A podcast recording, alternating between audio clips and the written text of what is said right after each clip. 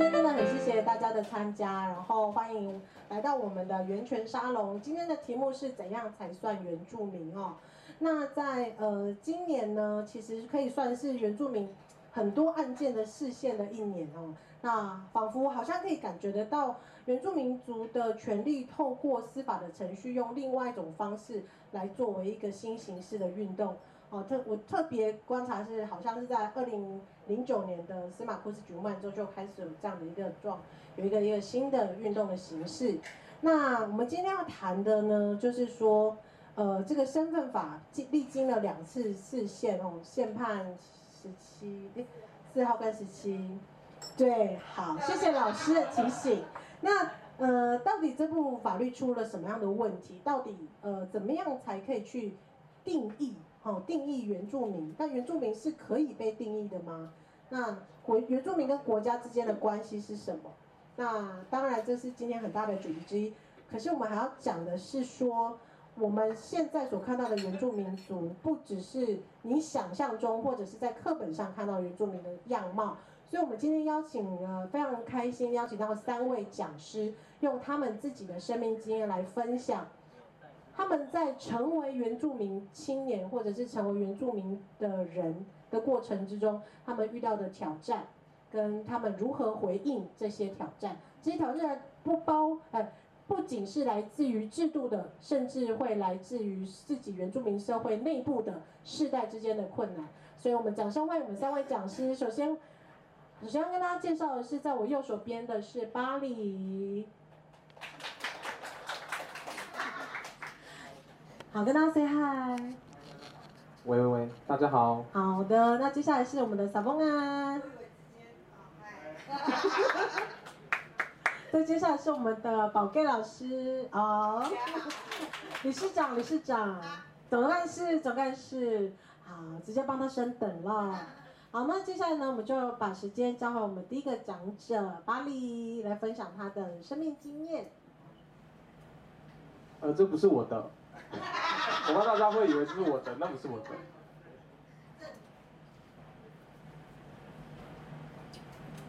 好，大家好，我是巴黎拿布兰，然后我的呃华语名字叫做金浩成，对，然后呃我这一次定的题目就是叫做同心圆，其实是我在呃读研究所的时候，我做一个叫做影视民族学的专题。然后那时候在就是我们希望能够去找，就是利用照片的方式，然后利用影像的方式，然后用民族志调查的方式。可是那时候因为人都在台北，那我就想说，那我就呃用朋友的照片来完成这一个功课。所以那时候我就是找了一个在呃台北读书的原民，然后他自己本身也是原汉的小孩，然后他自己在认同上面也有就是多元性别的认同。所以那时候我们两个人在讨论之后，我们取的名字叫做同心圆，就是。呃，同是同志的同，然后心就是他这个人，那圆是原住民的原。好，然后因为每次在演讲的时候，常常都会讲到后面就会很发散，然后或者是都不知道就是怎么样做结尾，所以一开始就先跟大家说，我其实这次想要讲的呃总结是什么？第一个是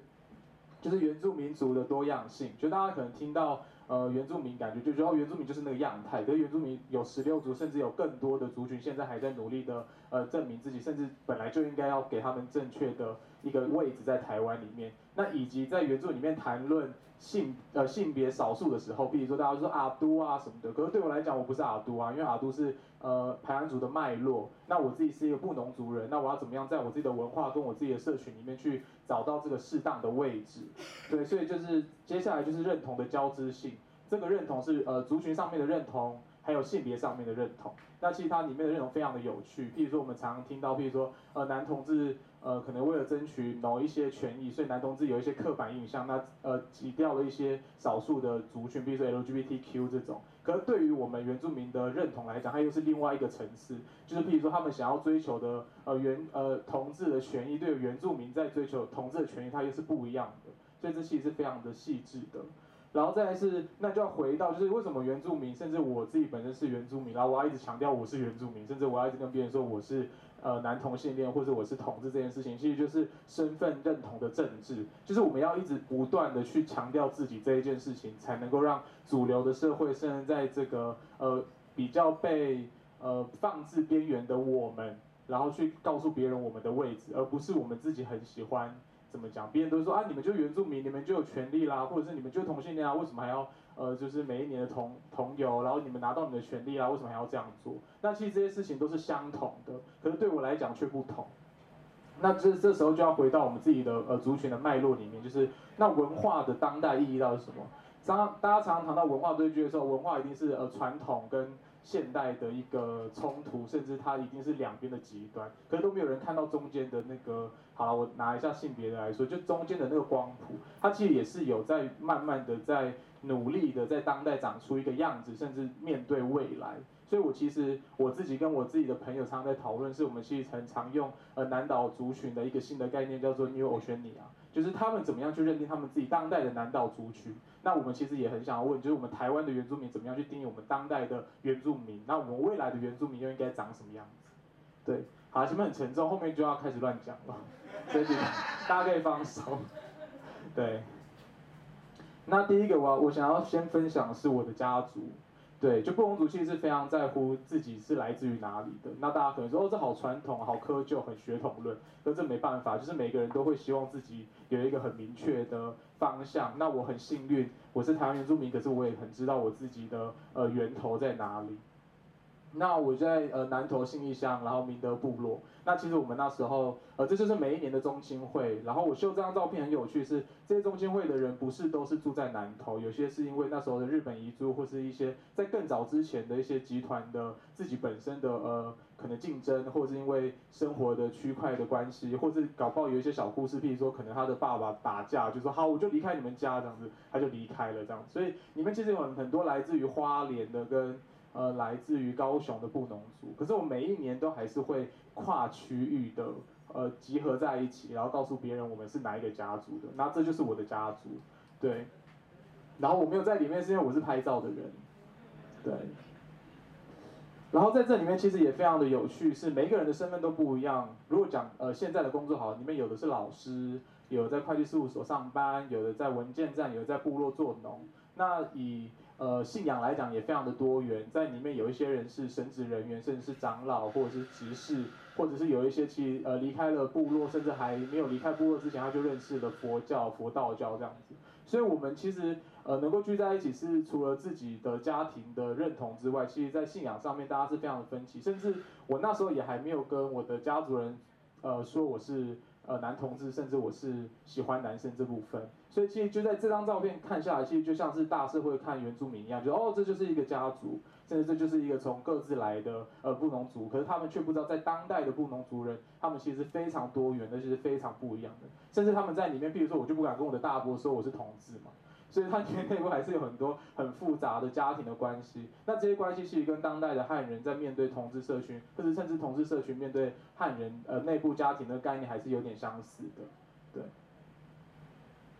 那接下来这就是我的呃性别启蒙，不是性启蒙啊，性别启蒙。我的性别启蒙是我在大学的时候，我在我拍了呃很有幸参加就是蔡振良老师的一堂课拍。一部纪录片，然后那一部纪录片就是这位叫做瑞莎的姐姐，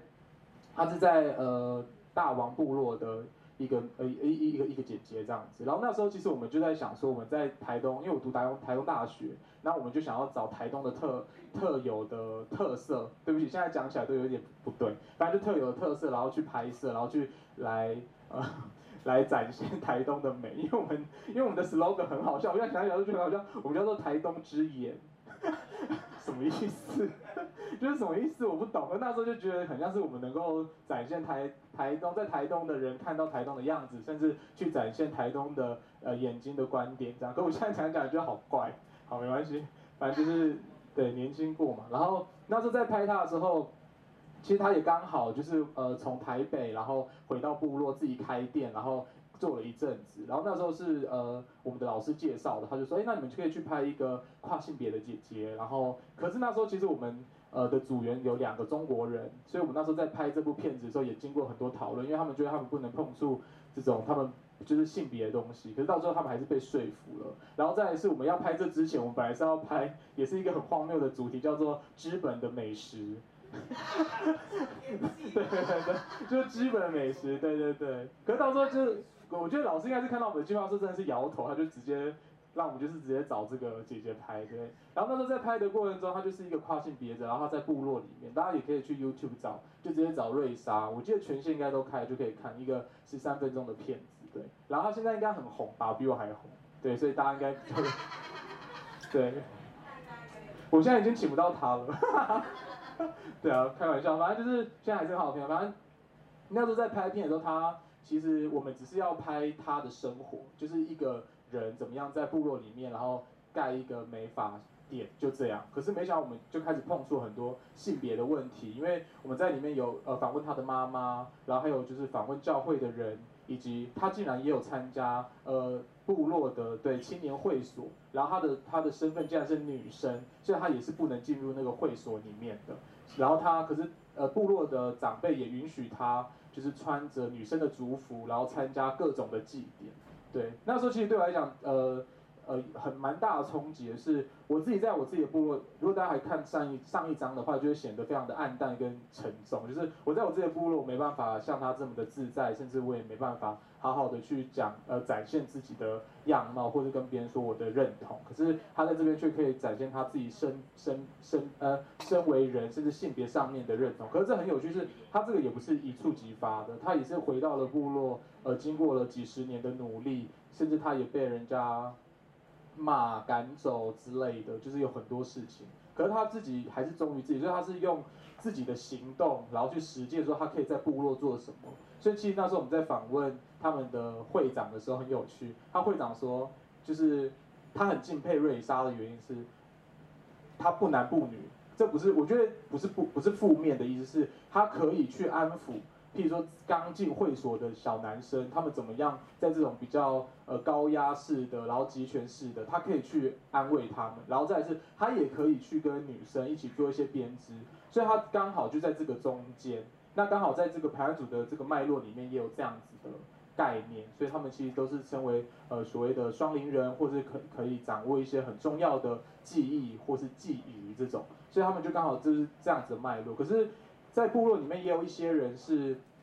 会觉得他们没有呃怎么讲去实践文化的时候，他们就不是这个文化脉络里的人，他就只是一般的呃。福音与主流社会的多元性别的男同志、女同志，或是跨性别，所以他所以其实跟瑞莎，虽然说我都跟他呃开开开玩笑，或者说在拍戏的过程中也是很欢乐，可是他常常都会说，他说其实那个分界非常的明显哦，如果你是做呃部落事务的身份，用这样的身份是可以被包容的，可是如果你不是做部落事务，你参加了教会，甚至你可能要帮人家助选，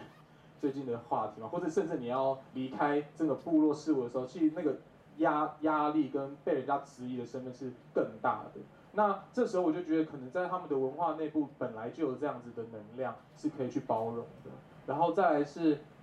他本来呃就有一些感情上面的问题，对，就是他自己有一些感情上面，可是他其实到了现在，他也不知道怎么样跟别人说，所以他那时候跟我一起合作的时候，他有跟我讲很多他的感情事情。可是这个感情事情对我来讲，并不是把它当故事，而是他其实一直在问我一件事情，就是，哎，你是吗？他就说，所以我就说，这为什么是我的性别启蒙？他就说你，可是我那时候跟他讲说，哦，我不是，对，我就跟他讲说我不是。所以有一次，有一次我们不，呃，有一次我们因为呃台东那个同志的社团，然后我们被邀请再 再播放一次这个影片的时候，姐就直接在门口说，你过来跪下。对，就是就是。这可是这真的是呃影响我很多，就是我要怎么样从他的生命经验，我可能没办法在这边很很详实跟大家讲，可是怎么样在这个生命经验中，我也要试着回去面对我原来的那个呃文化跟部落，就是没有这个东西。所以这边我就要回应的是，可能大家讲的阿都或者在盘索脉络，他可能有这样的概念，可是在我们布农族可能就没有。那这就会变成大家就说，那你们原住民到底什么有什么没有？那我就想说，那就是大家对原住民的了解还是太少。对，这就是这这我们自己要去努力的寻找之外，在外面的眼光来讲，也不应该给我们有任何的压力。所以我们都会说，请让原住民有足够的时间，跟按照他们的脚步去思考他们自己想要做的事情，而不是乘着我们现在以一个进步价值或者一个主流化的过程，希望原住民也能够跟上。因为这其实常常反映在性别分工，原住民性别分工，他会觉得说啊，女性一定是被压迫的。可是如果你回到他的脉络里面，他其实也是有在呃思考这个问题。那他所谓的被压迫，真的是文化的单纯被压迫吗？还是殖民之后，还是呃华人来的这个父系社会，甚至我们等一下要讨论的这个呃身份的认定，它造成了很多背后的一些呃建构，然后反映在原住民的社会上。是不是可以这样去思考？那我们就可以理解说，台湾的进步走了这么久，那原住民部落的进步，它可能也需要一点时间，甚至他有更创新的想法，然后给他一点空间。对。然后再是原亲证，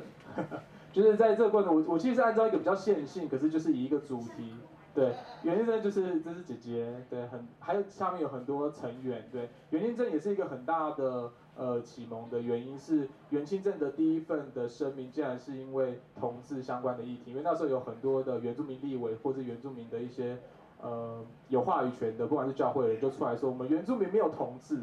对，啊啊，我在这里是，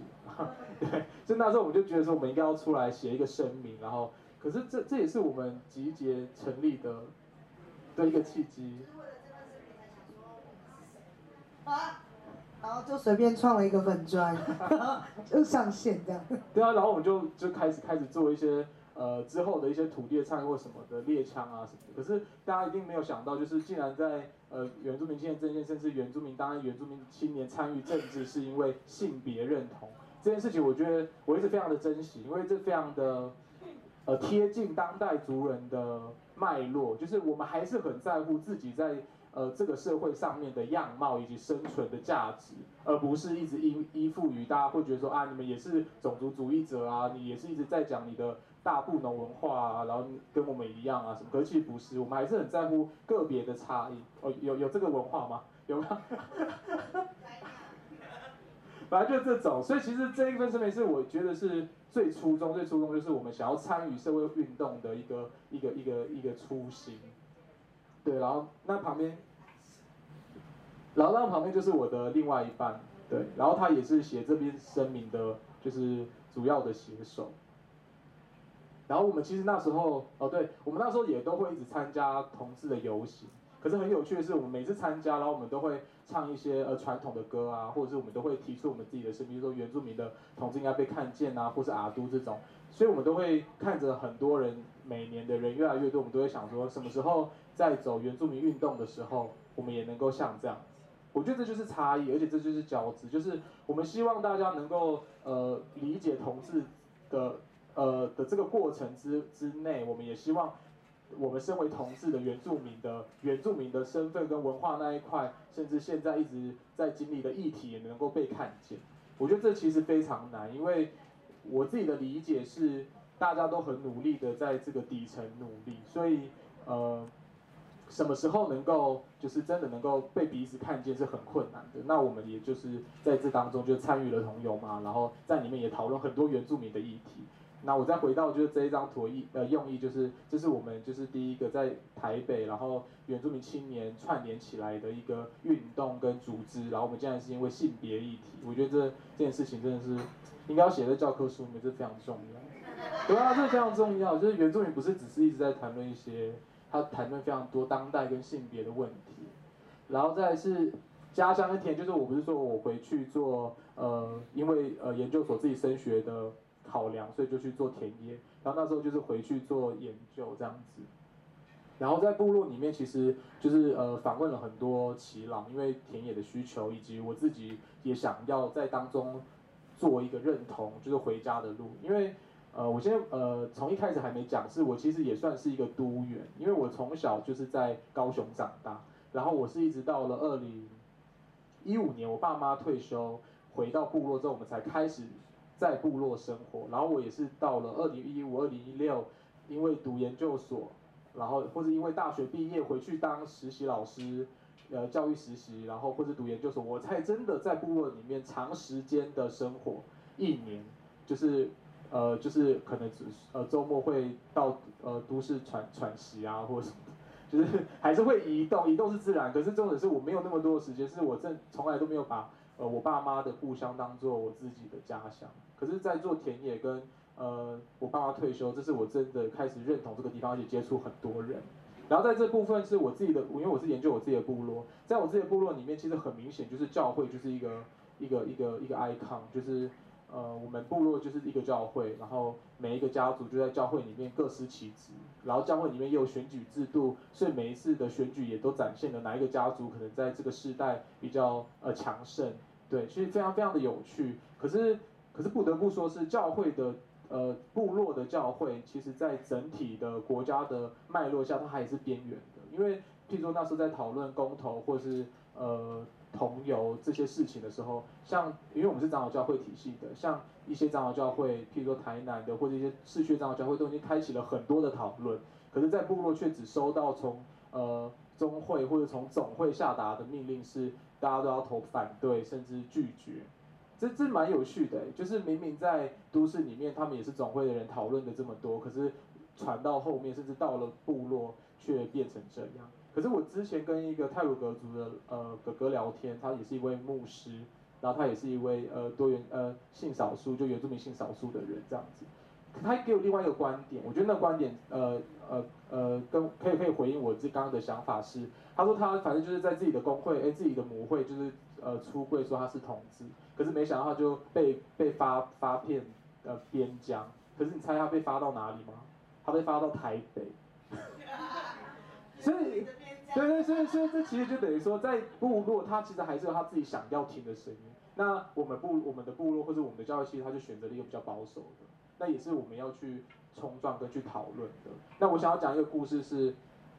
那时候就大家在投票嘛，所以。就连文件站都在教大家教老人家怎么投票，因为老人家都不会看呃华语，所以他们就用主语翻译。可是有一个老人家就面有难色，那我私下就跟他聊天，他说，可是照顾他的人就是一个呃三十呃四五十岁的哥哥，然后也没有结婚，然后他就觉得说，如果他是的话，他也希望他幸福，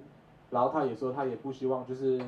呃，他至少也不像他的哥哥姐姐，就是回来还要吵家产啊，或者是离婚啊，闹出很多很多异性恋都很喜欢的 drama 的事这样。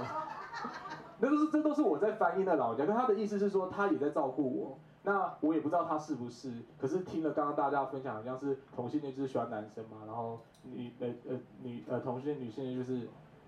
对，那他搞不好是因为他就没有他就没有喜欢的人或是什么样的。然后这个也刚好是我之前也认识一个朋友，他在高雄，然后在呃二二八风灾的时候，他们发生非常大的重创，然后在部落工作跟串联的人全部都是性少数的人，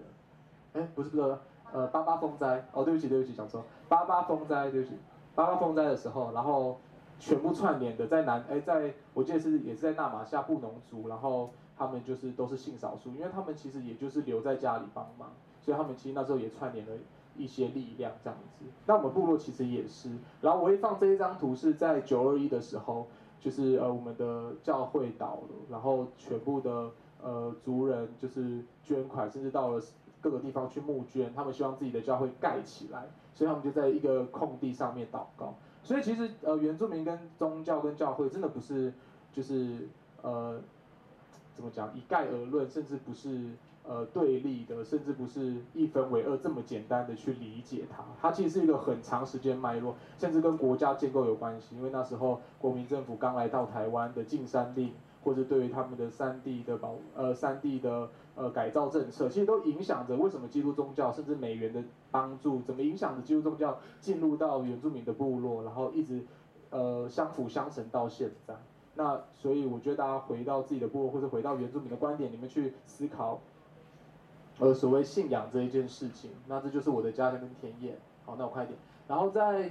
之后，因为就回到了部落，那我们也想要回到祖居地，所以我们就跟着我们的家家族的人一起回到祖居地这样子。然后我们的祖居地其实是在东峦大山，然后要到那边也要至少要四天以上这样子。可是那时候我们没有成功。那这其实也是一个很大的故事。我们选择在二二八，呃，这次就没有讲错了。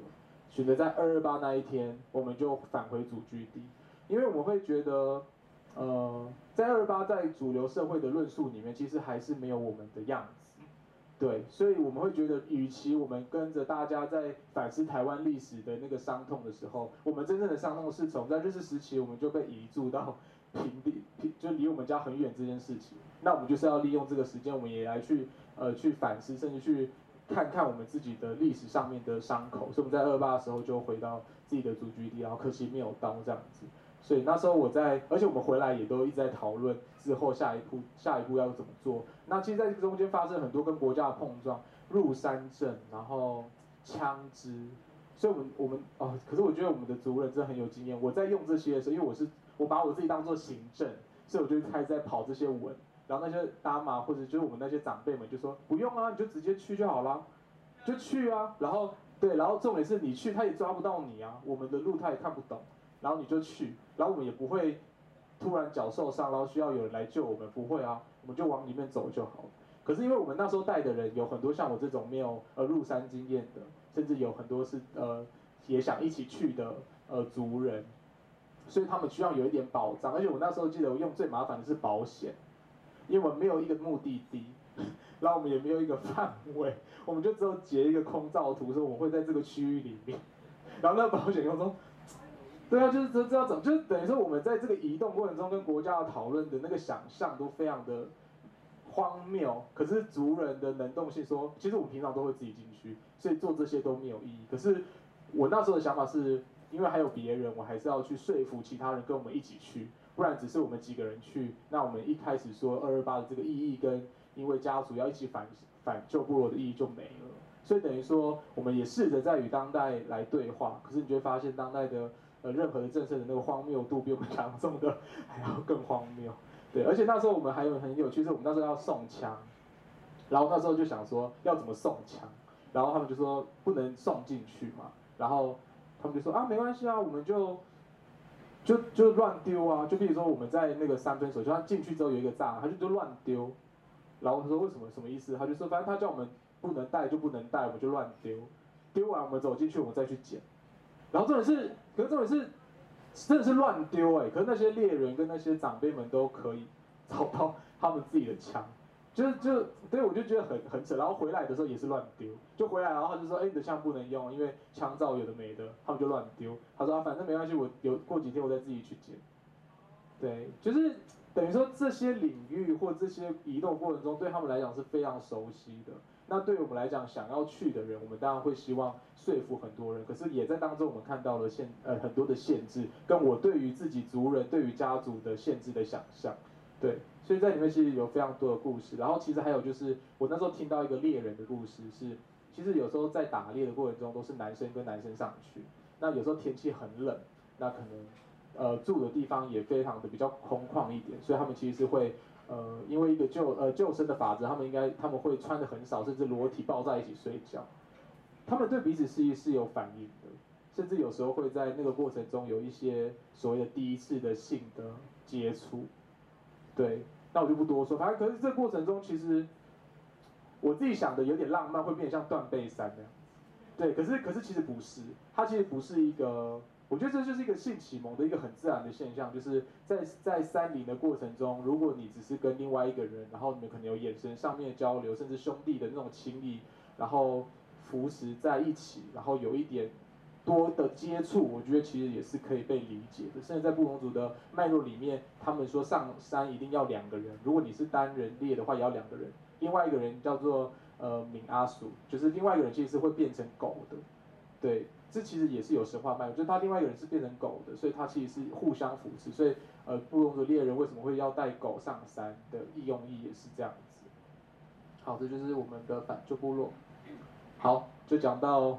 这些过程就是呃，运用我的家族，甚至我自己回去的碰撞，一直到呃我今年结婚，就是我跟我的呃我跟我的伴侣，然后就登记结婚。对，那其实这对于我们来讲蛮有趣，因为他是一个泰雅族，然后我是布农族，那就可以展现在不同族群里面，甚至不同家族里面对于家庭对于这件事情的看法。像我们家就完全不能接受。甚至我妈还在跟我，现到目前为止都还在置气这样子，然后可是像我的伴侣他们家就非常的开明，对，他弟弟在现场，对，对对 对。这是你的小叔吗？对对对对对，对对对，这部分就不能乱讲，对对，就要很很认真，对对。然后其实我们那时候要登记也是想很久，因为他们家是可以 OK，甚至因为他的个性，所以他做什么他们家人就有点拦不住他。可是对我来讲，我可能还要去知会我妈妈，然后我妈妈的习惯会知会他他哥哥，就是我舅舅，然后我舅舅的习惯就会知会他妈妈，我外婆。所以家是要上上千公文。对对对对对，要最后决行。哦，对，才可以做。所以这件事情就是我们那边都没有认，对，然后很有趣是我妈其实也知道我们要登记，我就一直释放这个讯息，是我妈看到了就是呃户口名簿上面的。变更，他说，可是我妈也很有趣，她说，哎、欸，我最近收到变更呢，可是你明明就，你明明就应该要看到啦，可她就故意问这件事，然后我就很诚实说，就我们登记了。这样子，对我妈还是不能接受，可是很有趣的是，竟然我的同辈甚至我妈的那边的人也在讨论说，啊，如果结婚的话，你是嫁过去还是娶过来？哎，这好有趣哦。她就觉得很重要，是，因为你嫁过嫁出去的话要杀猪，就等于我是女生，对对对，啊，如果你。他娶过来的话，他那边可能如果他要配合我们布农族文化的话，他就要杀猪。对，我们要对对对，然后或者是我们就有一些过程这样子。可是这个这个有很有趣，是他他是用就是呃嫁过来娶过去之外，他是真的在讨论文化内部怎么样去确立这个关系。可是他接受吗？他没有接受啊。我然后再来是，我就我就会开玩笑说，那杀了猪你们确定要吗？然后我的同辈就开玩笑说。对，就是你们确定要拿这个猪吗？因为因为因为对于同意了吗？对，因为对于布隆族来讲，就是这其实是马萨姆，就是等于说是犯了禁忌。可是我们很有趣，是我们进一步的讨论是马萨姆的原因，是因为你可能是同姓，哎，同同家族的人，同姓呃同姓名的姓氏的人，所以你可能结婚之后可能有一些可能遗传学嘛，我不知道，反正大家就常往那边去想的，就是生物学的那些问题，所以可能在过去的人的智慧这样子的。去思考这个整个文化制度，可是我们我们两个不会生孩子啊。对，我们那时候就一个叔叔说啊，你们不会生孩子，所以你们应该没有玛莎姆。我就说，是这样是这样解释的吗？他说，哎、欸，他说他说我还不够老啦，我觉得啦。对，他说他说我我觉得。个人观点。对对对对，如果用文化的脉络去思考这件事情，就是这样解释嘛。可是长辈当然不是，可是你仔细听长辈的解释是，他会担心你在外面是不是受到压迫，他会担心你是不是离开神，然后甚至因为教会的信仰，我们死了之后要上天堂。你可能没办法在天堂跟他们相聚，就是他其实是有很多就是，呃，殖民的遗绪，甚至一些当代的观点。所以文化这件事情，所以我刚刚在想说，文化其实是呃在，呃怎么讲？我看一下小常，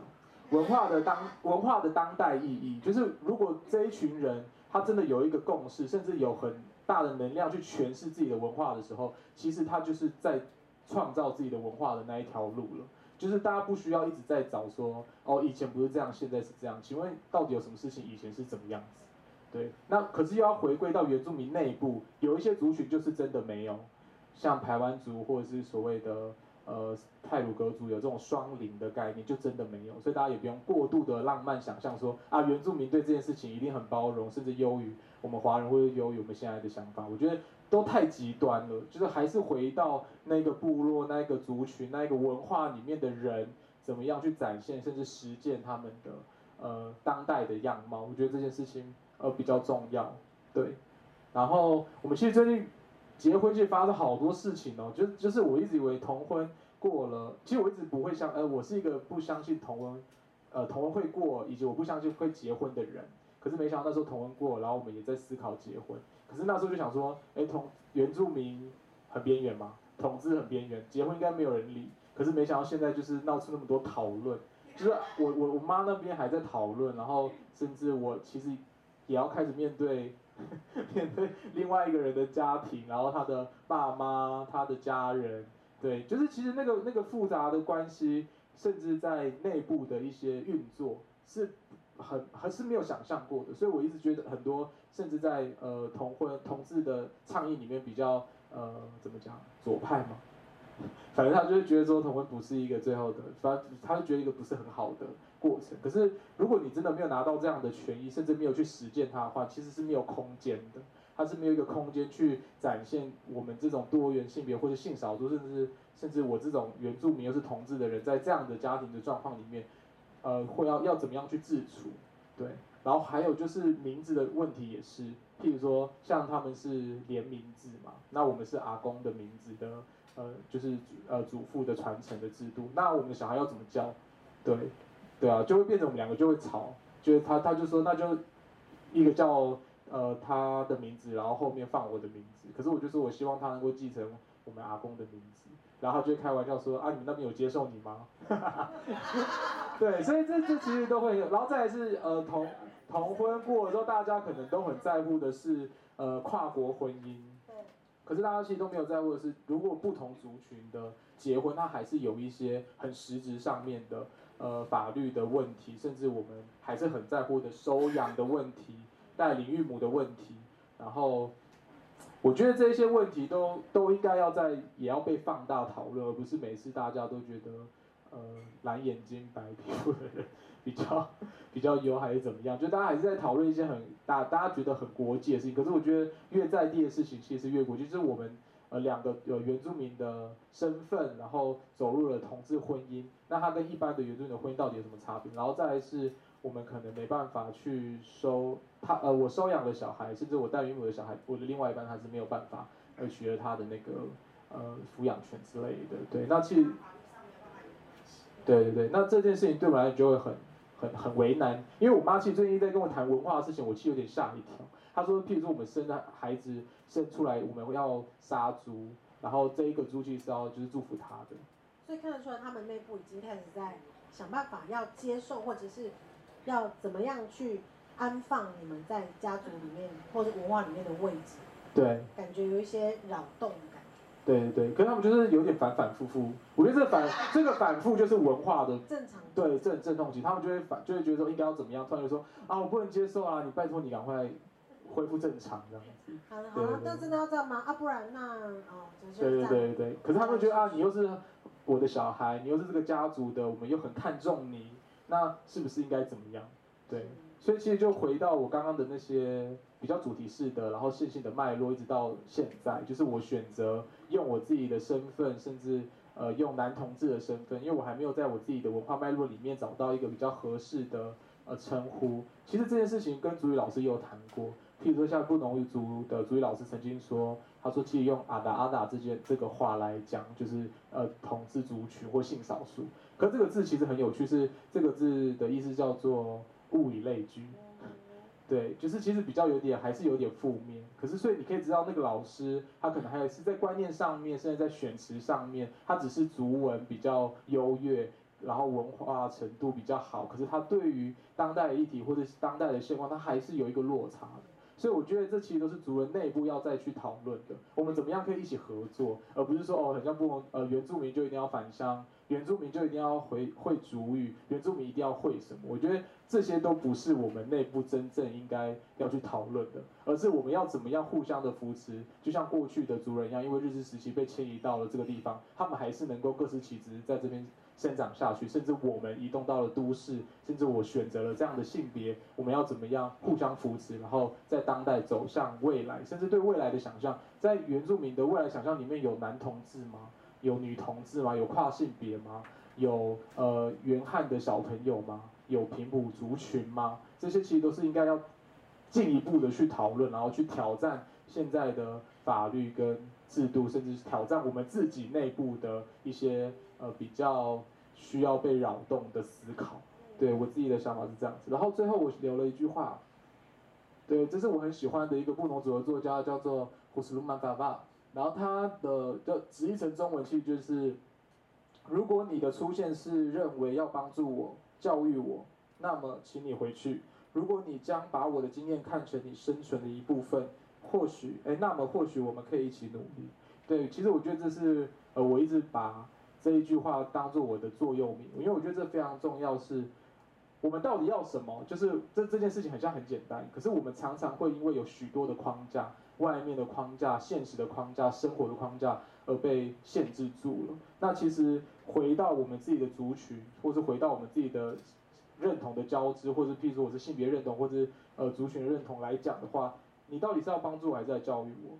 对，那如果你这样子的话，就代表你其实没有真的把我当做同一个阵线，甚至没有把我当做一个伙伴的关系。那如果你如果你真的把我的存在当做你的经验，甚至你可以参考，不用说不用浪漫想要说啊一定比较好，就是比较圆狂的发言，那就不用，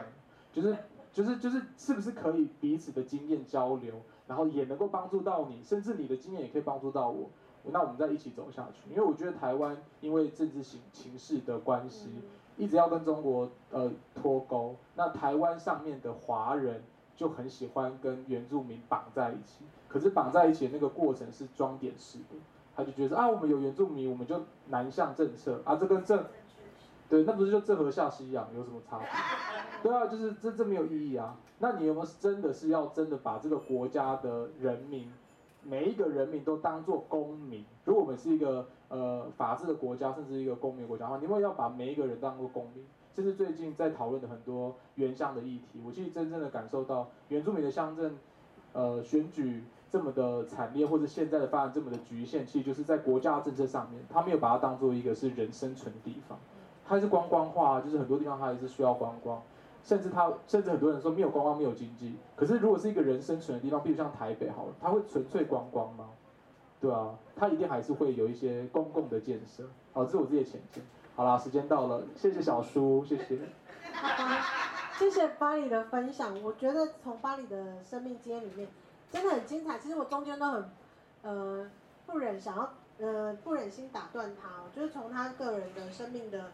呃，身份认同的过程啊，然后呃，家族的连结，回到部落，然后甚至是开始了社会的行动的参与，包就是原清镇啊等等的。那呃，在巴里的这么精彩的分享之后，其实我们看到一点，就是原住民社会内部其实它是有一个主动性存在的，它是不是被动的去，不只是被动的去适应，而是可以主动的去呃回应这个，比如说上山的经验，那个枪支，或者是呃叔叔他们去上山的方法，他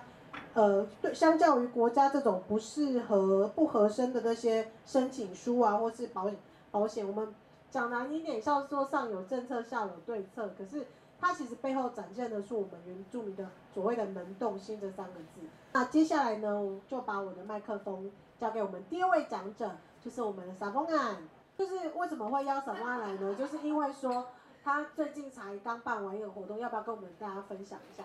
我不想讲那个活动，我也想讲我家的故事。可以可以，我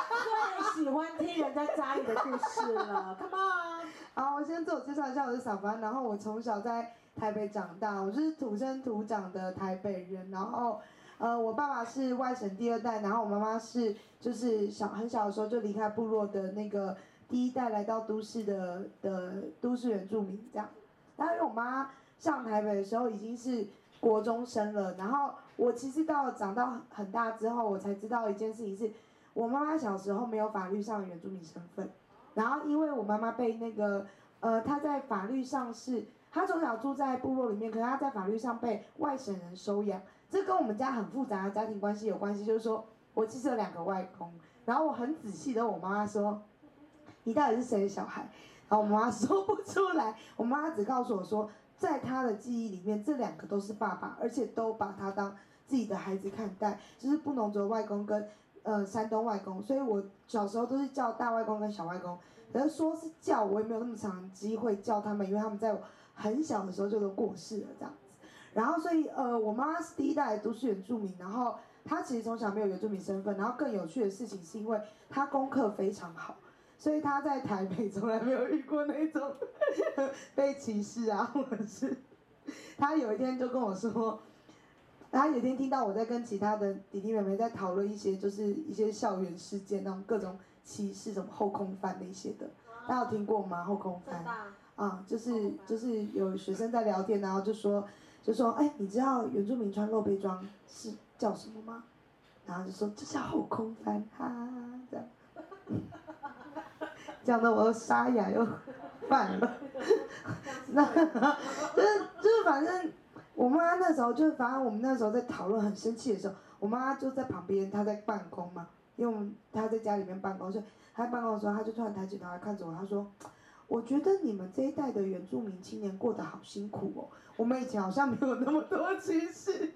就是简单来讲，为什么要介绍这一段？是因为我妈是一个非常不典型的，这上一代的原住民。那我从小的生命经验里面，其实，其实我一直知道我妈妈是布农族，我们从小也会回部落。但是，呃，人在成长那个认同的过程当中，其实那个意识不是，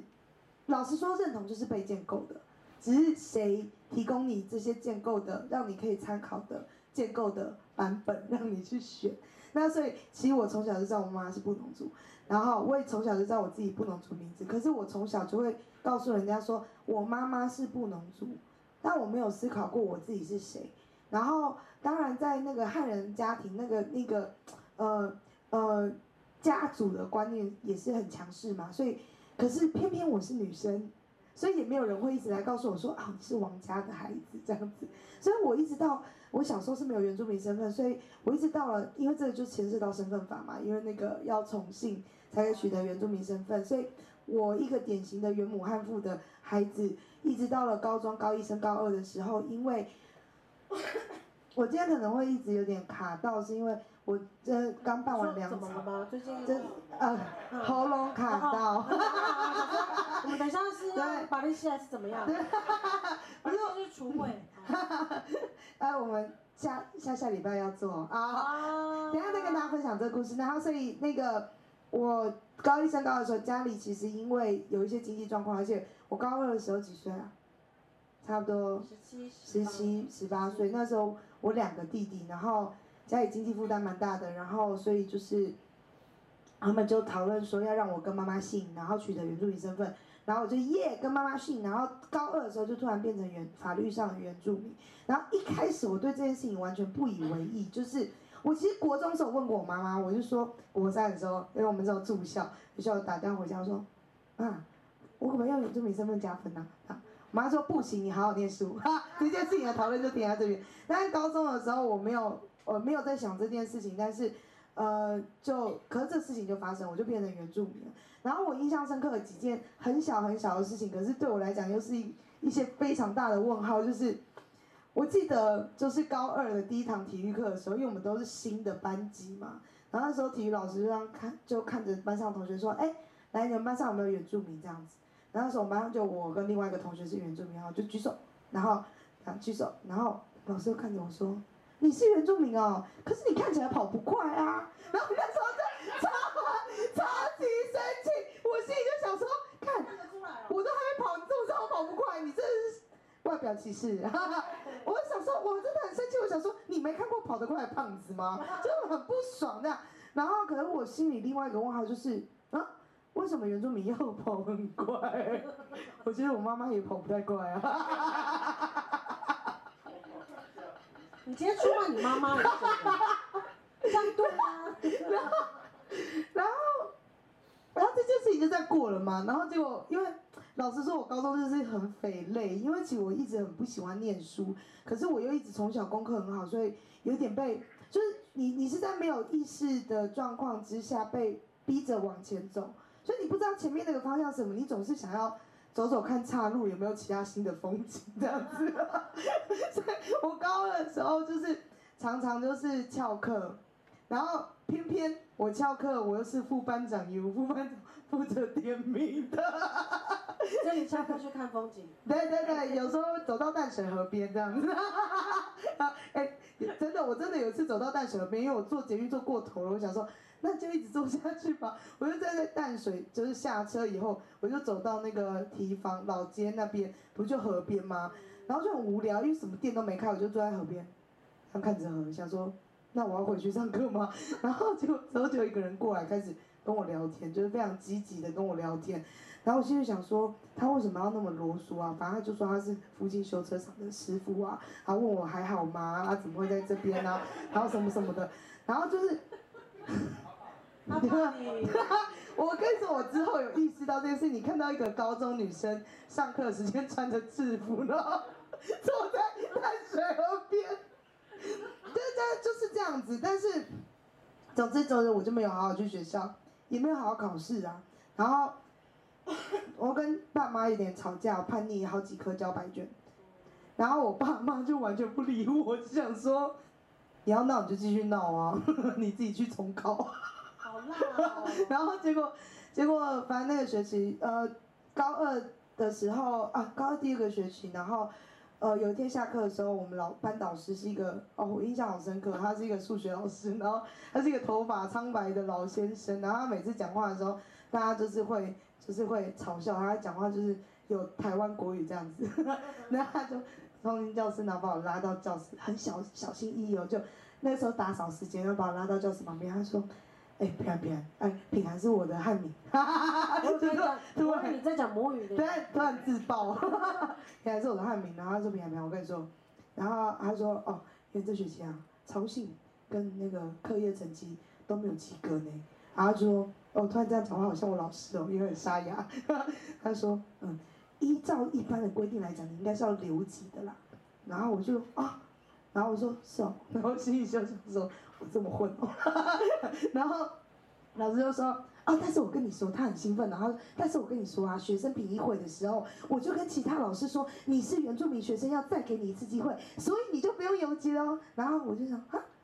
我还没反应过来，然后就说，那你下学期要好好加油哦。然后就说哦，谢谢老师，然后他就出去了，然后我就留在原地一一脸问号，就是满头都是问号，是我心里想说。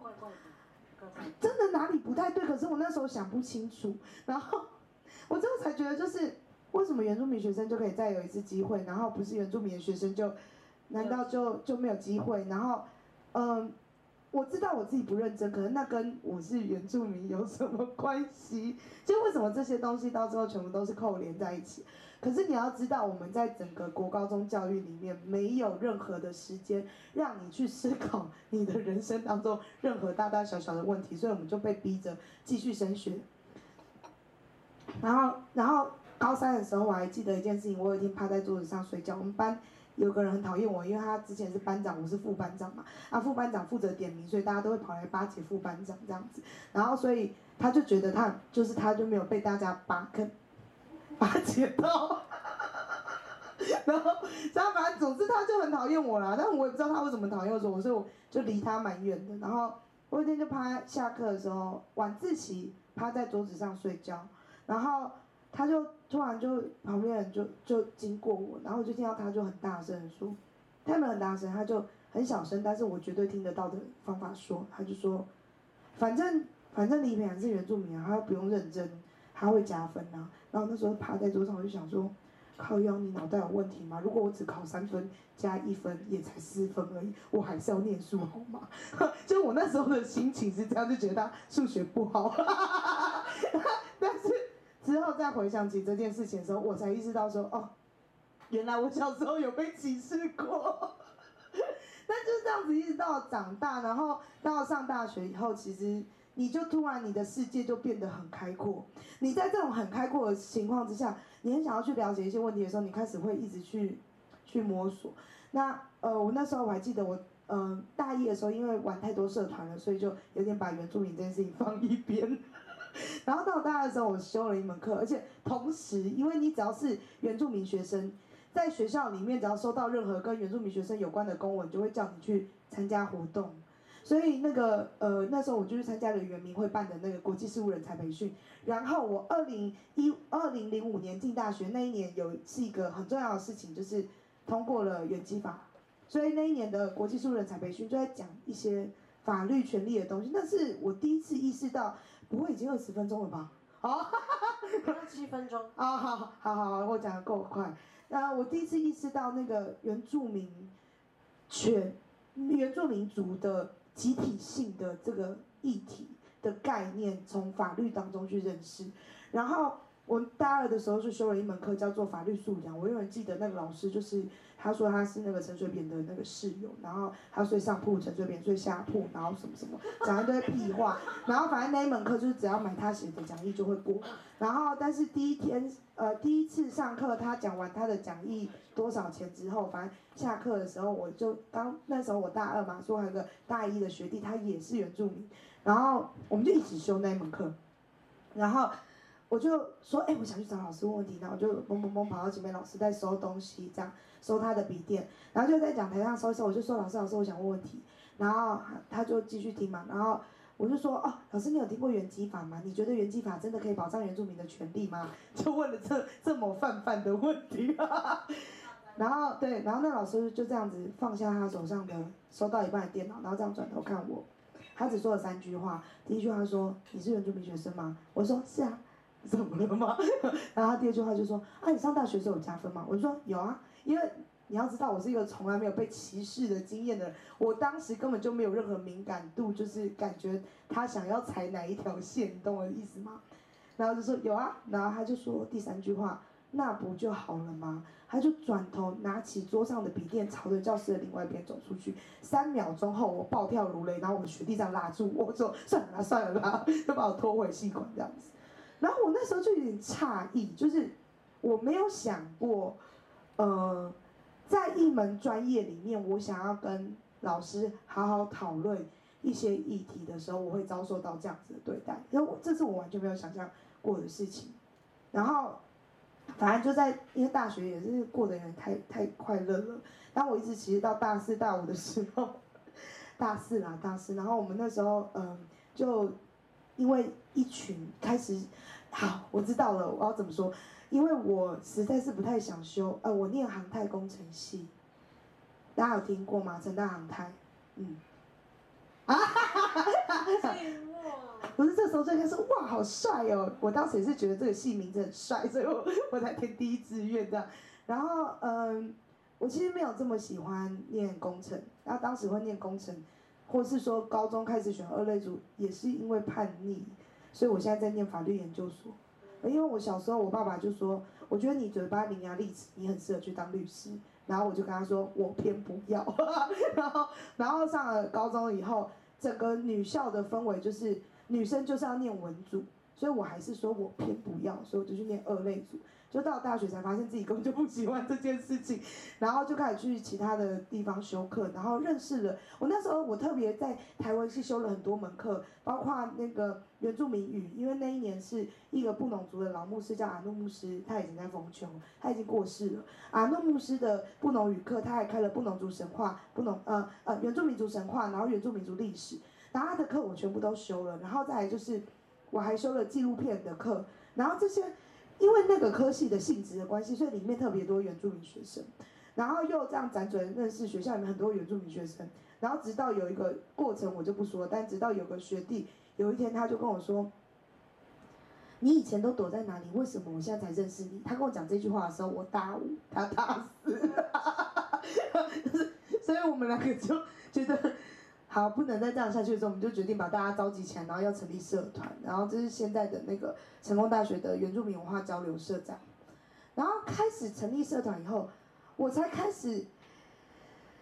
跟更多的原住民青年在一起，然后去感受到我们生命彼此的异同。然后这些异同就是，我以为在部落长大的原住民青年就不会有认同焦虑，或是有不够认识自己的问题。但是其实，因为整个原住民社会被长期的殖民跟分裂的情况之下，呃，过去很多文化的行为也会被宗教压抑，这是事实。所以，你要说在部落的原住民就很懂文化，或是很有强烈的认同，我觉得，呃，状况都会非常不一样。所以，大家的生命里面都会有非常多的，你在你的部落里面，你可能要，嗯、面临的不是说文化传承这件事情，反而是，呃，整个环境是很。我不知道怎么，我我现在想到这件事情，我都是我还没有办法好好去解释，就是说整个环境是非常的多，被大家认为的社会问题，酗酒、单亲、早婚、家暴、熟人性情，这是非常严重的状况。你根本没有时间谈到文化，我说实话是这样子，我这几年看到的也是这样子。那你离开部落以后，你要面对外面的冲击，说。呃，而且我觉得，我发现大部分我那个时候的学弟妹，他们他们是这样子，就是他也不在部落，他也不在都市，他在那种离部落很近的的呃乡镇长大。那嗯，你回到部落的时候，他们会说你是外面的人，可是你在外面的时候，尤其是有一些，比如说长得特别明显的排湾族。长得像刻板印象里的原住民的排湾族，阿美族是过得最爽的，因为阿美族他就可以说我是混血儿，呀，就开始开始刻板印象了。但是我跟你说真的，黑的跟白的的那那种那种差异是连在原住民社会都会有被对待的的的的的差别，这件事情非常的诡异。但我还是爱我的阿美族的，就是弟弟妹妹们，大家不要，因为我看到有一个人一直就是可能眼泪都要掉下来，然后然后然后他就说我回到部落，我我觉得部落的人觉得我是外人，然后我在都市里面我又没有办法回避我是原住民这件事情，然后被大家当成异类，然后我想说哇哦，天哪，我没有想过这件事情，因为我一直觉得我自己本来就是一个异类，所以我反而没有在。认同这件事情上，觉得有这么大的冲击。可是回到我是谁这件事情，又是一个很复杂的问题。是因为，好，我其实从高中变成法律上的原住民，但是到底什么是原住民，我其实并不是那么清楚。然后我想要去接触这个东西，可是它其实是一个太抽象，然后又广泛的名词。所以，呃，我从原住，我从呃去想说我是原住民到。去思考说，我到底是不是一个布农族人？这中间的转捩点，竟然是因为有一次，就是我去看一个乐团的表演，然后那个乐团都是原住民，叫土推乐团。这个乐团都是原住民，原住民的的成成员。然后，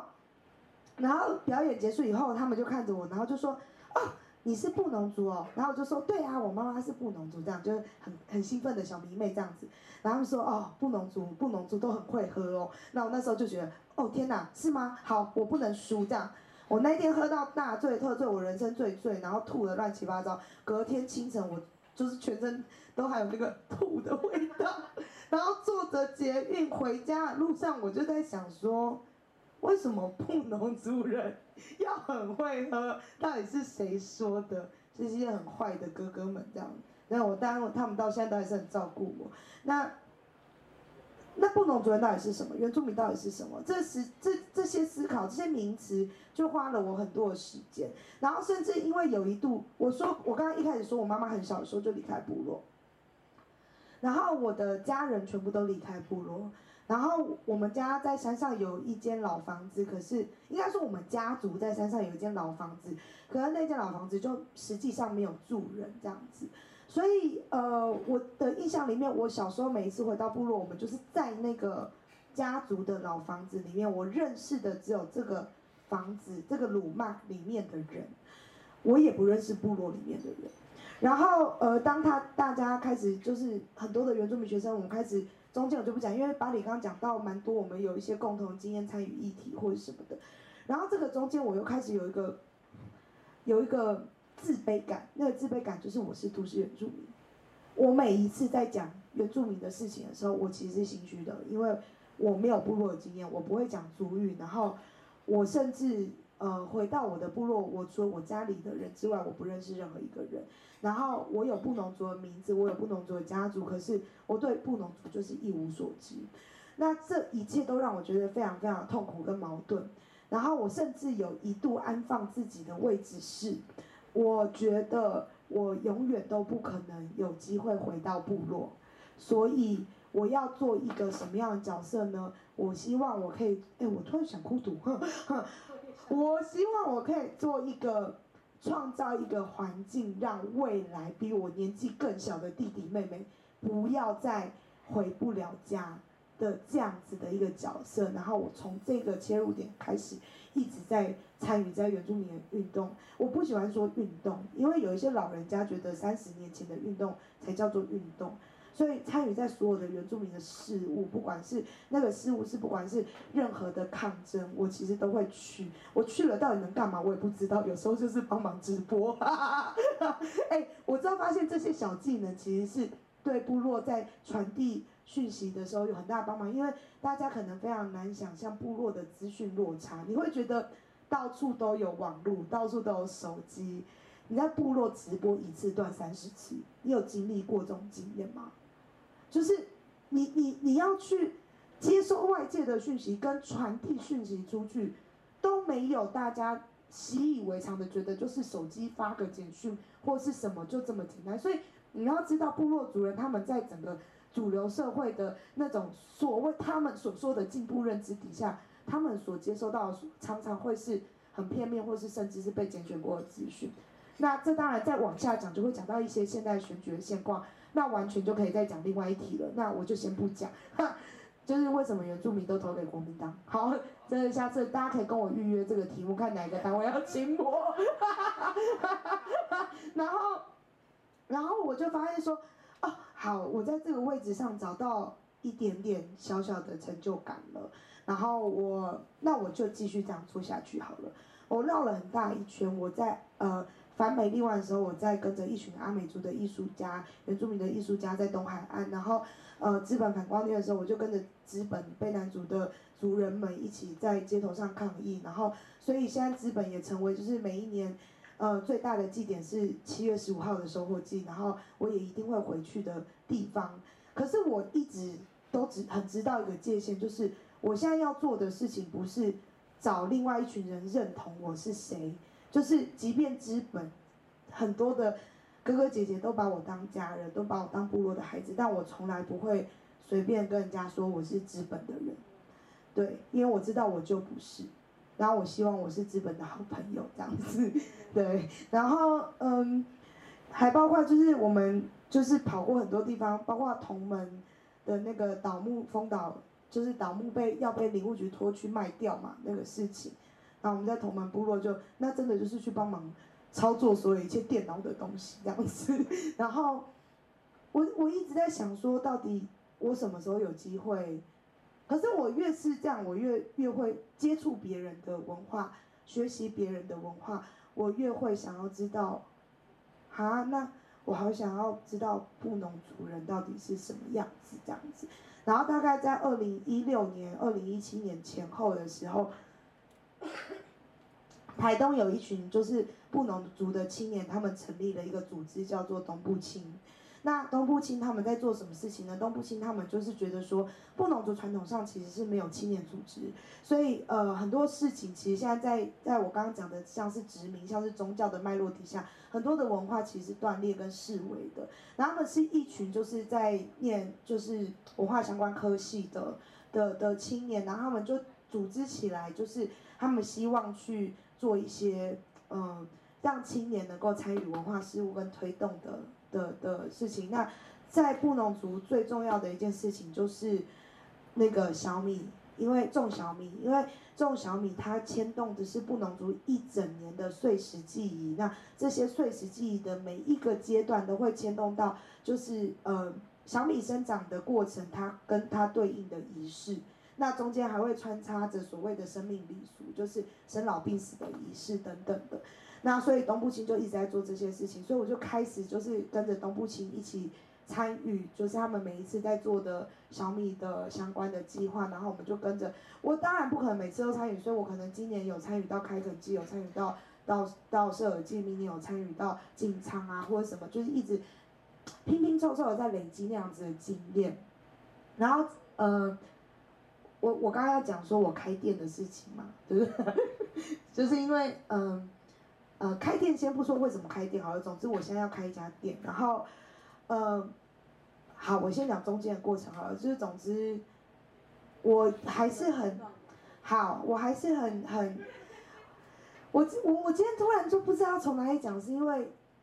你要牵涉到身份这件事情，要能够切入的点太多了，然后。我最后讲这一讲一条线就好了，这一条线就是，然后我就做了一些梦，总之做了这些梦以后，是让我非常就是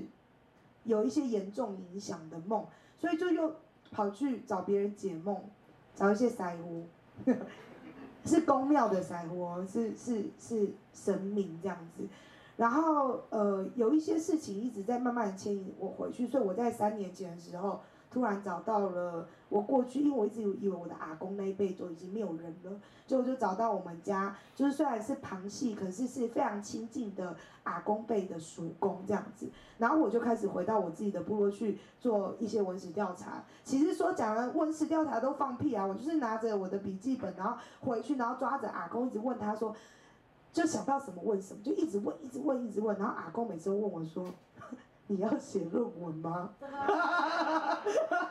我就说没有哎、欸，他说那你论文要写什么？我说哦跟这个没有关系。他说那你什么时候要写论文？我好逼迫哦，真的好逼迫。老牧师，然后你开开始接触到一些就是跟这个族群的信仰跟灵观有关的事物，然后，然后这一切事情都让我觉得说，啊，我好像真的开始慢慢在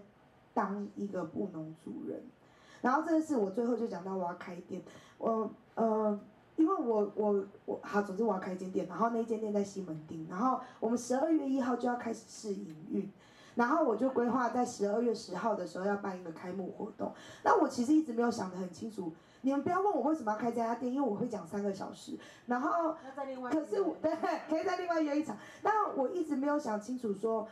我的开幕活动我要。focus 在哪一件事情上？可是我一直在回想，就是我从签下这个店的签约，然后到现在这一整段时间来，有很多帮助过我的人。然后在过去跟东部青学习的整个整个文化学习的过程里面，布农族要感谢你就一定要杀猪。然后我就一直在思考说，可是传统上没有开店呐、啊，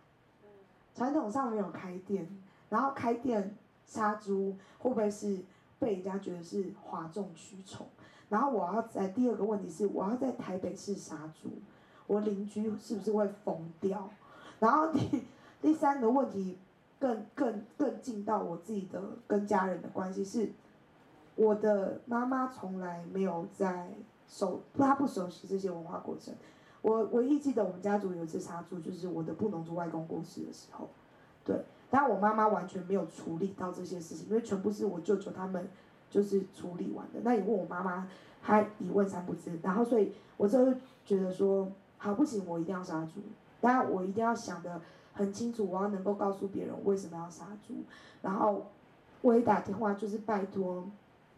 东部青的青年问问看，在台东带着我们做仪式的阿嬷能不能够。嗯，上来一趟就是让让我知道说，如果我们面临在当代社会面临这样子，并非传想象中的传统，可是我们在进行也要进行仪式性的动作的时候，它有怎样的诠释？我想要知道，我也想要跟着学习。然后呃，现在还在乔阿嬷，谁阿嬷还没有确定的回复，可是。呃，之后我们跟很多青年讨论以后，我们就决定我们真的要杀猪，然后我就要回头面对，就是我要跟我妈妈说，哎，妈妈我要杀猪，对，然后我一开始跟我妈妈说我要杀猪的时候，她就不以为意，然后我就说我要分猪肉这样子，然后就说猪从哪里来，然后我就说哦，那个有问到有人有猪这样子，然后就说啊不就叫一叫就好，我就说要活的，然后她说啊要活的，我说嗯，因为我们要杀猪。如果他已经死掉了，就不是杀猪。然后我就打住，到此就没有没有再讲了。可是我希望我的家人参与在其中，因为我认为，包括在开这间店的时候，我家人其实他们嘴巴上一边骂，可是一边给我很大的支持。包括我妈妈本身就是室内设计师，所以里面所有事情其实都他处理的。那那对，然后我我想让他们知道，我要用这个方式来感谢我的家人，然后。可我不知道怎么开口，我事实上到现在都没有好好的完整的讲过一次。但是我就在有一天在群组里面就跟 Q 就 take 我两个弟弟，然后我就说，那个你们那天要帮忙杀猪这个事情哦。然后我弟弟就说哈，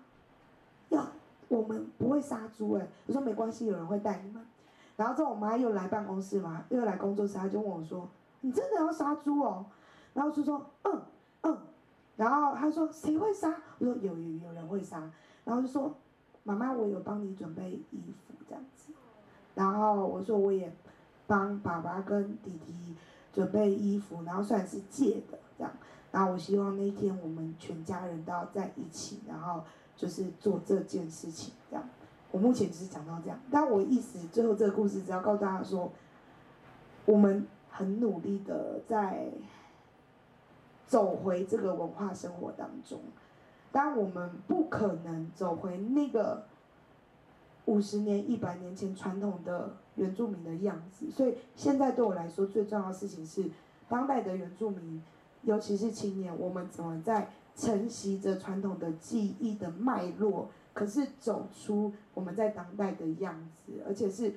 不是只是去展演，不是只是去。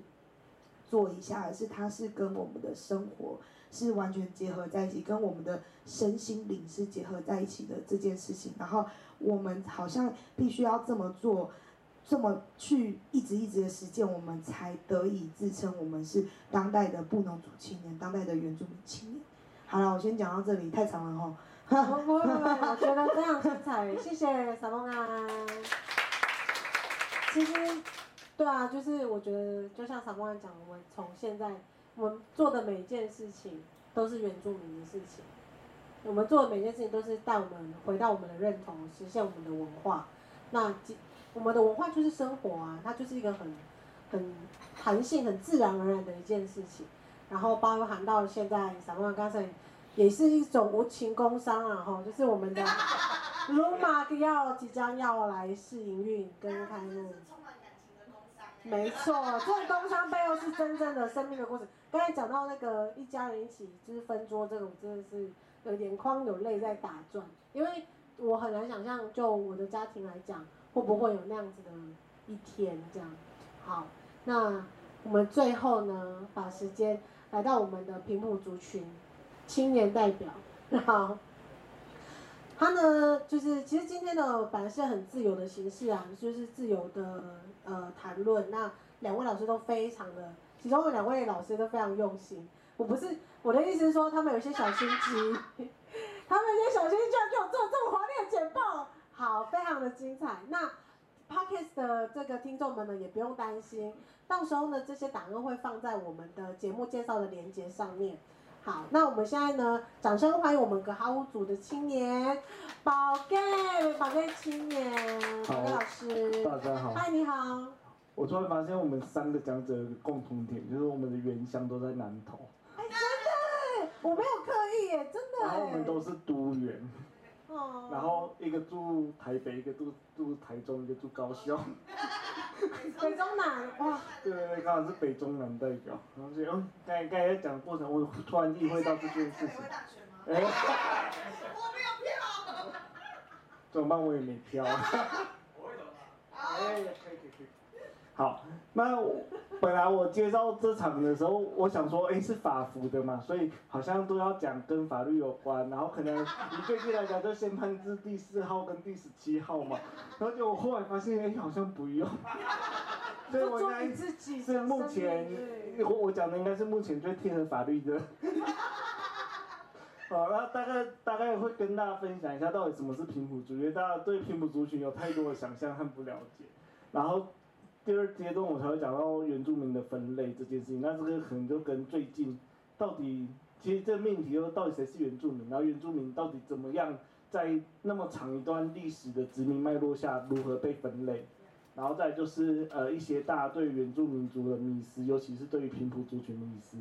好，然后还有哎那到底这个宪判字要通过之后。那很多人都会想，那平埔族到底要什么？原住民到底要什么？然后大概就以呃，我今天会依据这样的脉络来跟大家做分享。那之所以做 PPT，是因为我觉得总是要做了才有那个安全感。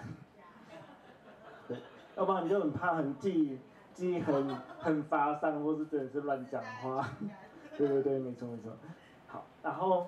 到底什么是平埔族群呢？基本上。呃，我觉得这个是台湾的地图，那这个是目前我觉得画画的相对还算蛮好，可以使用的一个一个嗯一个一个分布图哈。那大概呃我们早期大家对原住民的了解，就是整个台湾都是原住民的土地嘛哈。那时候还没有在外来的殖民入侵之前，整个台湾是属于原住民的。那所以原住民的定义应该在这里就出现了，就是。在早在外来殖民入侵台湾之前，已经居住在这片土地的人民就叫原住民。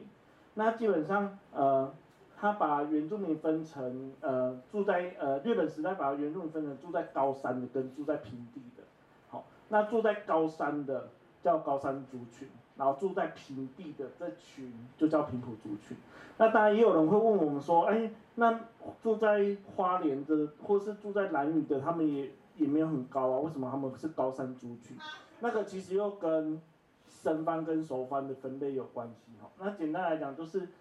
应该讲说平埔族的定义应该是在清代清代时候呃居住在平地的哈，所以那时候东部地区还没有被清政府管辖，好，所以东东部区不管他住在高山或是平地，基本上他就是我们熟知的高山族群。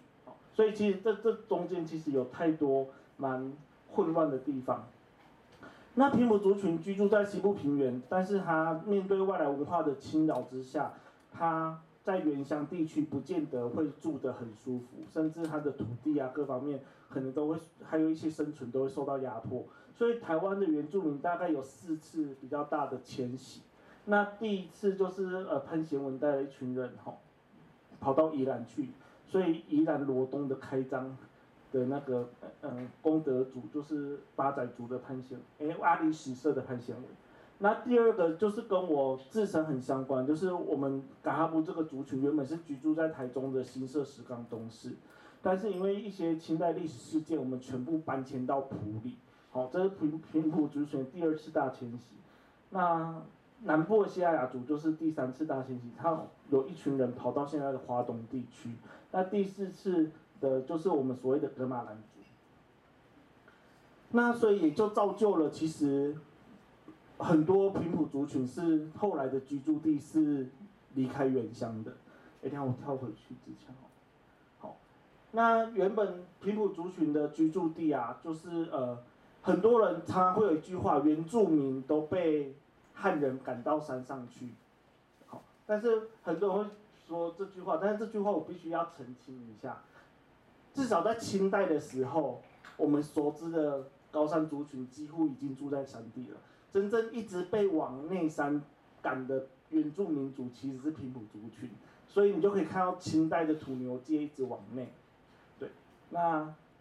这个状况就是呃慢慢迁慢慢迁，然后所以很多平埔族群所居在的部落，其实都已经不是它最原始的，呃或或清代时候的传统领域啊。像呃中部地区的平埔族群，大概在道光咸丰年间，全部跑到埔里盆地，所以我觉得我们我自己住居住埔里盆地是一个非常非常美丽多多彩多姿的多元社会。为什么？因为你中部地区能找到的平埔族群，全部你都可以在埔里地区找得到。好，六七个不同的族群全部跑进来埔里。那很多人说，因为平那平埔族好像消失在这个大大部分会认为平埔族好像消失在你我的生活之中。但是你如果仔细去看埔里的一些地名啊，或是一些特定的聚聚落，你其实还可以从当地人的一些特殊的文化习俗，好，或者是当地人的一些文化样貌，去发现说，哎，其甚至那个村庄的地名，根本都是从原乡带过去的。好，你在普里地区都可以发生到这这样的状况。好，那在后来，其实呃，早期台湾是戒严时期嘛，到后来其实原住民运动的兴起，或者是说我们所谓的本土运动的兴起之后，其实很多平埔族群或是很多原住民族也开始在思考，哎，我们到底在这个国家是什么样的位置，什么样的角色？那什么是我们的文化？那我们的文化？如何在那么长一段时间被外来殖民的打压之下，慢慢的变成越来越不清晰、越来越式微的状况下，我们如何再把自己文化找回来？然后所以有就有一些本土化的运动。那平埔族群大概也是在这个脉络下，其实在九零年代开始有更多族人重视自己的传统文化，把部落留存的文化慢慢的一一的再找回来。然后，所以我们其实也参加了，呃，一些证明运动。那像二零零九年，这是算是平埔族群一个比较大的证明运动，就是我们大概全台湾的平埔族群共同到凯达格兰大道去向政府争取自己的传那个原住民族身份。好，所以走到现在其实也十来年过去了，我们还在原地，对，还没有成为目前的法律身份的原住民。那其实。在我那时候也跑到不同的部落去看不同的传统文化，比如说呃左边这个是八仔族的，然后中中间中间是呃台南吉贝耍部落，我那边的传统的一些业绩的一些习俗都还保留的非常好，那。右边哦，这个是刘正宏嘛，他其实基本上是道卡斯族的，然后道卡斯族又在办一些他们的千田祭，对对对，苗栗那个，然后就是苗栗国的前国王。然后我我看到那个呃花东哎池上那边的一间庙，我觉得很有趣，就是它当地其实有原住民，呃有有所谓的阿美族、卑南族，然后也有道诶马卡道族，然后你你可以然后也有汉人神像，所以你可以看哦这个庙它后面供奉的是观世音菩萨，但是它前面供奉的是马卡道的四湖，但马卡道四湖上面却是穿着阿美族的衣服。哦，那然后就可以看到，其实，在多族群融合的地方，其实文化应该要长得这么多元的。但是可能如果在一些文化本质论太重的人，会觉得说这个东西不伦不类、不传统、乱搞。哦，但是，但是这却是我觉得当时我看到一个震撼，就觉得这才是文化真实的面貌啊！哪一个文化是真正的纯粹的嘛？然后我开始就回去自己的部落，那找寻说，那到底呃。我我自己的文化是什么？所以我其实也是从从后来，呃，我大学，呃，一一堂课的报告，好，就我那时候修了一门课叫平埔族群文化导论，然后开始回去思考说，哎，我爸爸的那个部落到底有什么样的文化的遗留？因为那时候比较震撼的是，我在念书的过程中，我发现，哦，原来我小时候习以为常的土里生活，是竟然是课本上面写的平埔族群文化。对，然后所以就开始去做了一些了解，然后我用这张图也想试着让大家了解说，哎，其实大家对平埔族群的可能可能文化不是那么了解，那可能大部分都有一些汉化的角度去看待平埔族群，所以我就拍了一个非常生活化，每个人一生中都会经历到的，就是墓碑。那你可以看到哦，其实以我们一生中嘛，对，你也要去，没有，你也要去拜拜吧。然后早期左最左边这个是改哈部最传统的墓碑，是没有刻任何文字的。然后大概到我爸爸那个年代才开始学汉人，在上面上刻，比如说我姓潘，就是会写潘家历代祖先，然后可能会在上面写荣阳啊，写什么，对。但是我们根本不知道写荣阳要干嘛，反正就是你做墓碑嘛，啊墓碑师傅就说哦，林姓潘哦，潘就要写荣阳，我们就跟着写。但是有趣的是，你总你不管前面那一个呀形字怎么变，你总不会改你爸你的祖先的名字嘛吼，所以你就可以看到在这个看到呃噶哈部传统的那个名字哈，比如说这人叫潘阿斗歪吼，那平埔族群的名字你大概在那个时候已经是汉字书写，但是那时候我们政府还没有来之前，其实当地是流行的是闽南语，所以你在看早期平埔族群名字，基本上你都要台。就是闽南语发音，好，比如说第一个名字叫老歪，然后第二个叫啥沙崩，然后第三个叫嘎拉布，好，第四个就有噶哈部传统命名制度，我就只称连名，他叫豪希，但是他爸爸叫西路，所以他名字叫潘豪希西路，然后第五个叫拉哈，然后接下来才是大家熟知的汉名，所以你光看我们的墓碑，你都会看到一个文化的转变，如何从他的传统姓名、传统的名字慢慢转。换到那个就是呃汉人的姓氏，然后甚至因为我们我们这个族群潘算是快快变成我们族姓了哈，虽然说潘也是外面的人给我们的，但是我们这个族群人几乎姓潘的人为大大多数，所以我们没有那汉人的概念说同姓不婚，所以你可以看到很多墓碑上面会潘公什么潘妈什么，因为他一直下来都是姓潘的跟姓潘的结婚，好。然后再好，那那其实大大概用一个墓碑的一些名字让大家了解说，哎，其实平埔族群文化并不是完全消失，其实它都还隐藏在它的整个生活文化的脉络中。那也因为本土化运动，我们开始再去重新把这些文化重新的去梳理，然后重新的去学习或是找回来。所以在噶哈，我们不只做了证明运动之外，我们也做把传自己的传统的记忆。记忆文化找回来，甚至因为我们是少数平埔族群，现在还会讲自己族语的族的的平埔族群，好，所以我们其实也做了很多在语言文化的努力。那第四个是呃，我我其实在一个文化的复振的过程中，其实我们早期在做呃，要要宣称自己是原住民，然后就就我们其实也曾经。被外界希望也好，或是自己的想象也好，好像原住民就要有原住民的服装，所以以前在九二零那那个年代，原住民的族服可能是阿美族的服装，因为那时候是想象中说哦，原住民的服装哦，大家想要哦，一定要能唱歌，要能跳舞，所以我们那时候社区妈妈就做了一个类似阿美族的服装。然后后来在学者的协助下，然后看了一些博物馆有一些八仔或嘎哈族的服饰，然后就想说，哎，那就找附近，因为那时候嘎哈布已经没有人会织布了，所以就找了一个赛德克族的工作室，然后请他照图帮我们看能不能复振嘎哈布的服饰。那个时候因为经费有限嘛，然后那时候其实。就是原住民在织布文化复振脉络其实也没有那么强烈，那那那时候的做法就是到，因为我们是埔里嘛，吼，然后然后那个工艺师看啊，这个族群的衣服都红红的，然后所以他就找了那种就是工厂量产那种卡斯米弄的那种布料，然后基本上又是红色又有条纹的，基本上就是大家想象出来的那一种，就是传统比较泛泰雅族群的那一种。半太阳，哎哎不不哎不不哎哎马马丽巴开始，好就是对对对，没有基本上就泰泰雅族的，对那种条纹式的服装，很难很难沟通。哎？是因为那个。范泰雅系列的，应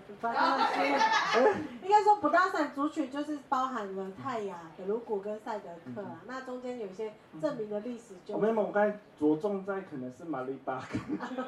就说的确是比较偏泰，那个那个形式也不太会出现在赛德克，就基本上是泰雅。他就是他就是对对对，对对对，好，然后就就那种衣服，然后当我们那时候穿那种衣服出去的时候，人家也会一一脸质疑说，你们是白样吗？对然后所以我后来也在想说，那到底什么是嘎哈布的服装？后来我在博物馆发现了，哎，博物馆其实典藏了不少原住民的衣服，然后其中把这根嘎哈布被收藏的件数还蛮多的，对，所以我们就从这开始回去说，那我们有没有可能把自己的服装织回来这个过程？好，所以其实我觉得嘎哈布在整个文化复振的这些脉络，其实既也有语言也有，然后物质文化其实都可以找得到相关脉络进行复振。对，然后我们也出了一些呃，我们我们不仅是少数，就是未证明族群，然后有九年一贯教材的族群，然后我们也自己出了一些自己族语的字典这些嗯书籍，然后也蛮积极的在做自己原文化的负责。那大大概这样子跟大家介绍一下，大概整个平埔族群或是嘎哈布族在文化的留存的一些脉络，好，也让大家知道说，哎，其实。平埔族群没有大家想象中那么扁平，然后没有像书本上说，哦，这些族群都汉化了就可以直接画下一个句点，其实并没有。哦，很多族群其实还保留很好的记忆啊，很很好的语言。好，那接下来要谈论到的就是那，呃，我们现在熟知的山地原住民、平地原住民，那基本上一直到早期，其实基本上你你，呃，不管是生番或者熟番的称呼。你其实可以用另外一个角视角来看，就是说，其实我们一直从早期生番熟番到现在山地跟平原，山地原住民跟平地原住民，其实都是在不同的时期外来殖民政权对原住民族进行分类。例如说，在清代的时候，他大概就以你有没有纳税，然后后来画土牛界之后，就我们居住在界内的就是熟番，界外生番。好，啊。每个族群的在这个历程中，它的它也没有那种本质，它也是流动的。比如说以嘎哈布这个族群来讲，我们在康熙五十四年之前，我们是生番；我们在康熙五十四年之后，我们变成归化生番。然后当土牛界划好之后，我们刚好住在界内，所以我们就变熟番。所以你要你要生番跟熟番跟化番，其实。是呃，不同族群在不同的历史的统治的过程中，它是可以被游移的。那一直到日本时代来的时候，其实它也沿用了日本的，不，沿用了清代的这一套分类制度，所以才会有后来的生番、熟番注记在我们的日本时代的户口调查簿上面。那也后来他要把生番几乎等同于高砂族，也就是后来讲的高山族。那首番几乎等同于平埔族。好，所以大概我们现在讲高山。平埔某种程度，有时候移居住地，但是有时候又移居伸手番的分类，然后所以有点混杂。好，那这个混杂其实一直到当代，其实多多少少都有。然后一直在光复，哎，就民国政府的时候，他把高山族群又分了居住在山地行政区跟平地行政区的。如果是山地行政区，你不用登记，好，你就强强制变成现在呃山地山胞，也就是现在的山地原住民。那如果你居住在平地行政区的，因为他那时候因为要选举的关系，所以他要照学员名册，然后他根本就不知道平地的高山族住哪里，好，所以他。那时候就就推行一个啊，那如果是住平地的，你要申请，就是你要去登记，你才会变成原住民族，就现在的平地原平地三胞，然后就是现在平地原住民。但是哦，当初有一群人居住在平地行政区，好、哦，种族记注记是生的，他没有去登记，也就这群人至今都不具原住民身份。好，那来看手的这边，好、一直下来，其实也是哦。当当时你如果户口到老部是登记为熟的，你居家平地行政区，你如果有去申请登记的，其实现在就是平地三胞，然后也就是像平地原住民，谁是属于这边的？南庄的塞夏族，日月潭的邵族，满洲台湾族，很多都是以熟制注记取得原住民身份，而且现在是被归类在平地原住民的。那当初大部分没有去申请的，那没有去申请原因或许真的很多，好，有一些，比如说花东的阿美族，当时在一些社会的压力下，不想要被叫还那的那种压力下，他不去申请的阿美族也有，他们，但是他们这些人后代至今也没有原住民身份。那其实更多的是，其实当初都不知道要去申请的，也不，然后还有就不知道去申请这个要干嘛的。所以没有去登、没有去申请的人，呃，大多数就是我们现在所所熟知的住在西部平原的平埔族群，好，或宜兰地区的格马兰族，好，大概到现在都还不具有原住民族身份。那这就是我们这一次宪判字十七号，其实真正要救济的，其实就是这群人跟这群人。但是这中间有一个 bug，我们等下后面会来看。好，所以我们现在原住民的登记人口基本上都是依据日本时代户籍成本。那大部分是生注记为主，然后也有少部分的守助祭去组成。那我刚才提到的，我们日月潭少主啊，或噶玛兰族，他们大部分都是以熟注记取得原住民族身份。那多数平埔族并不是，好，所以这就是我们要救济的这群人。好，那这个我跳过，不要讲。那我想大家可能。都知道现在呃，或者也不见得每个人都知道哦。就基本上现在原住民有身份的人，基本上他最容易取得的官方文件去证明他是的，基本上都是沿用日本时代的户口调查簿。那那这两这两个人都是我从我们就是部落，就是我们我们噶哈布族的部落里面，呃，曾经看过户口调查簿去检举出来，让大家看看说，哎，原住民的户口调查簿长怎样哈？那呃，基本上它有一栏种族栏，上面就会清楚注明它是熟。那如果说你是，哎，这个其实是它是从和歌社，就是嫁来吴公伦的原住民，好，然后他的种族登记就会是生。然后再就是，如果说你看那个名字啊，是汉字书写的，大部分就是平比较偏平埔族。然后，而且他汉字书写，通常他都会取一些可能。不是汉人会取的名字，比如说像这个人叫潘他凡，那我讲过你要用台语去念法念他，所以我们呃这个名字是源自我们族有个名字叫达达哈湾，哦，所以就变成写成潘他凡。那你看妈妈也很有趣，哦他妈妈就是那种很传统紫青联名，哦，所以在噶哈布的户籍謄本你还可以看到紫青联名的存在。然后如果说是这一个呃嫁来这边的呃原住民族的妇女。哦，他的名字叫萨玛拉比，那他爸爸叫拉比努汉，然后他的妈妈叫巴干拉苏，对，就是我我试图用我不太用那个 Google 翻译去把这个东西的发音找回来，好，基本上你可以发现这个妇女后来跟了嘎哈布人结婚，那等下我会问大家，他的小孩到底有没有原住民族身份？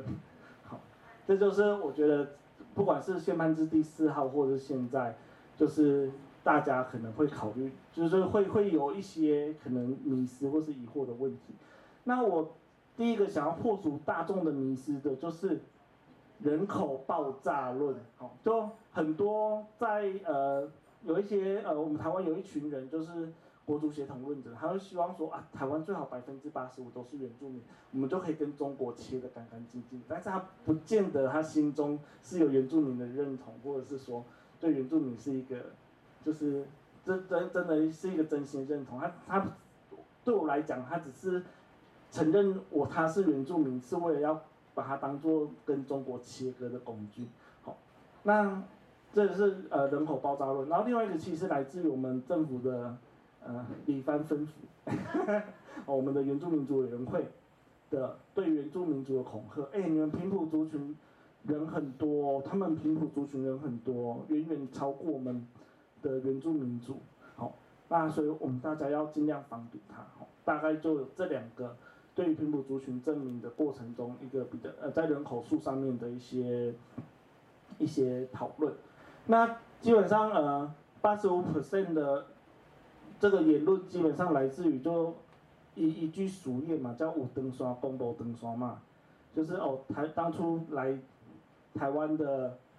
汉人，好、没有带老婆过来，所以都娶当地的原住民，所以台湾每个人都百分之八十五都有原住民族的血统。那这个不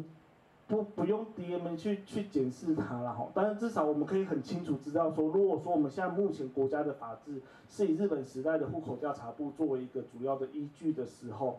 那这样子延续下来的，基本上台湾的原住民恐怕不会有百分之八十五那么多，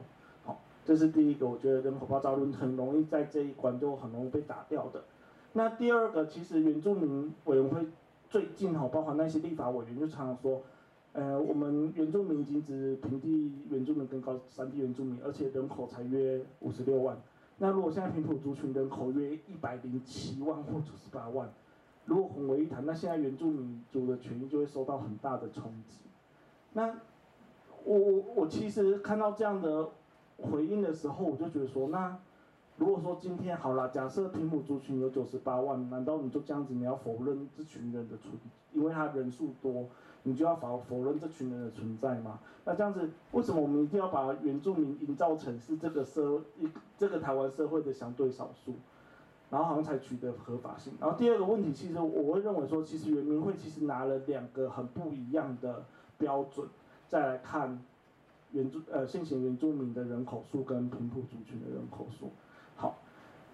呃，我用了一个数据哈，就是来去破除现在其实大家呃原民会的这一个这一个论述。基本上如果说呃现行的原住民基本上还是以生住记人口为多，然后再加一些熟住记，那这些人口登记完也才五十六万人。但是你如果回到日本时代有在做国势调查的时你可以发现，在呃昭和十年一九三五年的时候。那时候，呃，你你户口调查簿登记为生住记的高山族群，就有十五万人，平埔族群才五万多人，也就是即便过了那么长的时间下来，原本高山族群是平埔族群二点六倍，那有可能到到当代之后，平埔族群突然变人数很多吗？恐怕不是。所以其实如果说我们看的都是户口调查簿的生住记跟守住记的话，基本上。用同样的标准登记下来，高山族群的人口数一定会比平埔族群的人口数还要多，所以平埔族群再怎么样都不可能，如果以以日本时代户口调查簿的话，不可能超过高山族群人口数。好，那回到这一个宪报，它宪判字十七号，基本上呃这是他的主文的摘要哈，基本上呃他的第一点在讲说，其实。他肯认台湾的原住民籍，就是呃居住在台湾的南岛语族。那第二个就是他肯认说，他这个这一次宪判字其实十七号要救济的，其实是当年没有登记而被排除的原住民身份这群人，也就是我刚才图表的两个黑色的区块哈，生住记居住在平地行政区，但是没有去登记的。守住记没有居住，哎，居住在平地行政区没有去登记，这这两群人，好，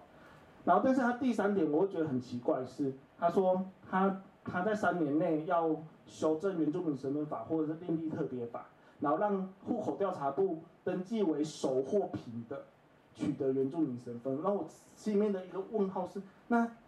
法官是不是误解了什么？那登记生的这群人该何去何从？这他明明登记生居住在平地行政区，但是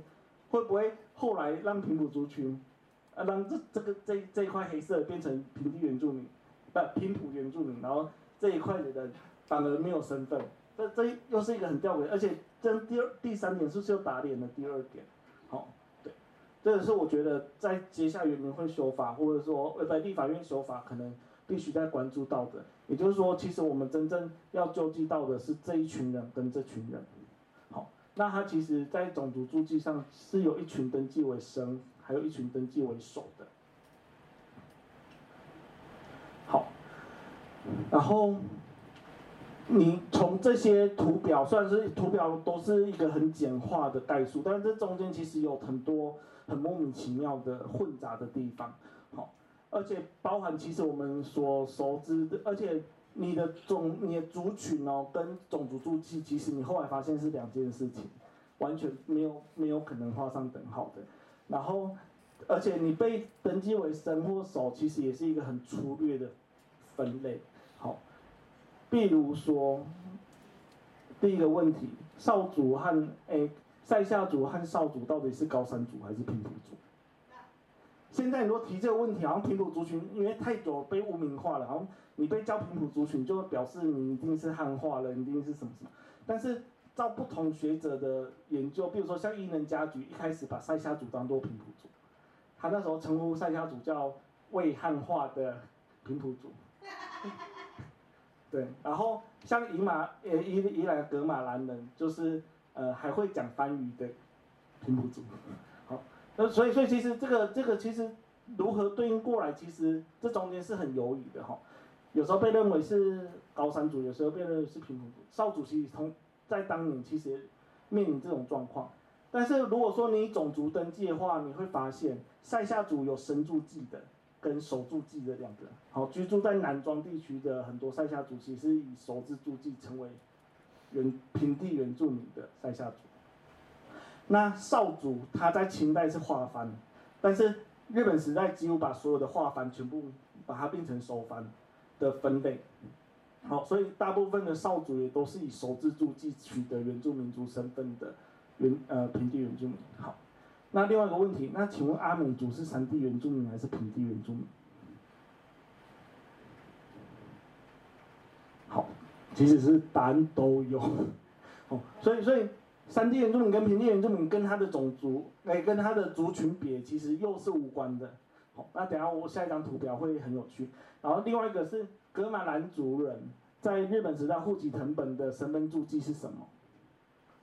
是生还是高还是熟还是平？告诉大家，四个都有。哦，所以你会觉得，哎呀，怎么怎么？那到底那这些注记跟这些连结到底有有什么关联性？好，比如说山地原住民跟平地原住民，大家还记得定义吗？就是你住在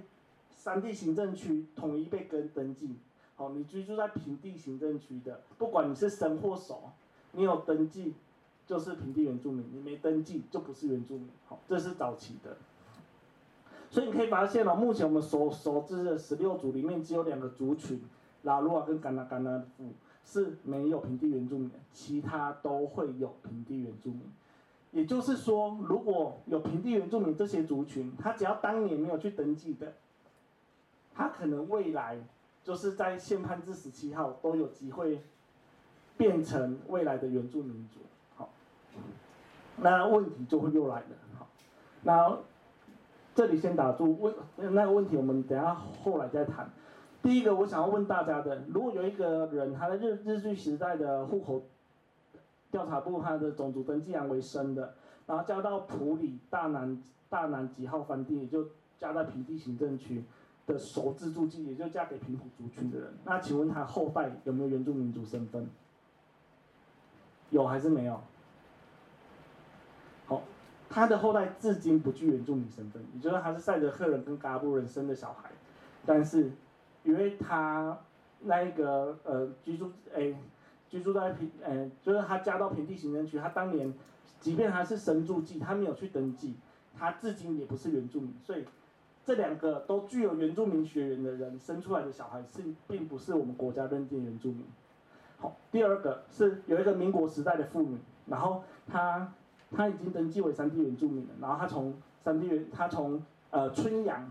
好一样嫁到我们大南部落，然后的一个诚信的呃嘎哈布跟汉人的混合的家庭，好，那请问他后代有没有原住民身份？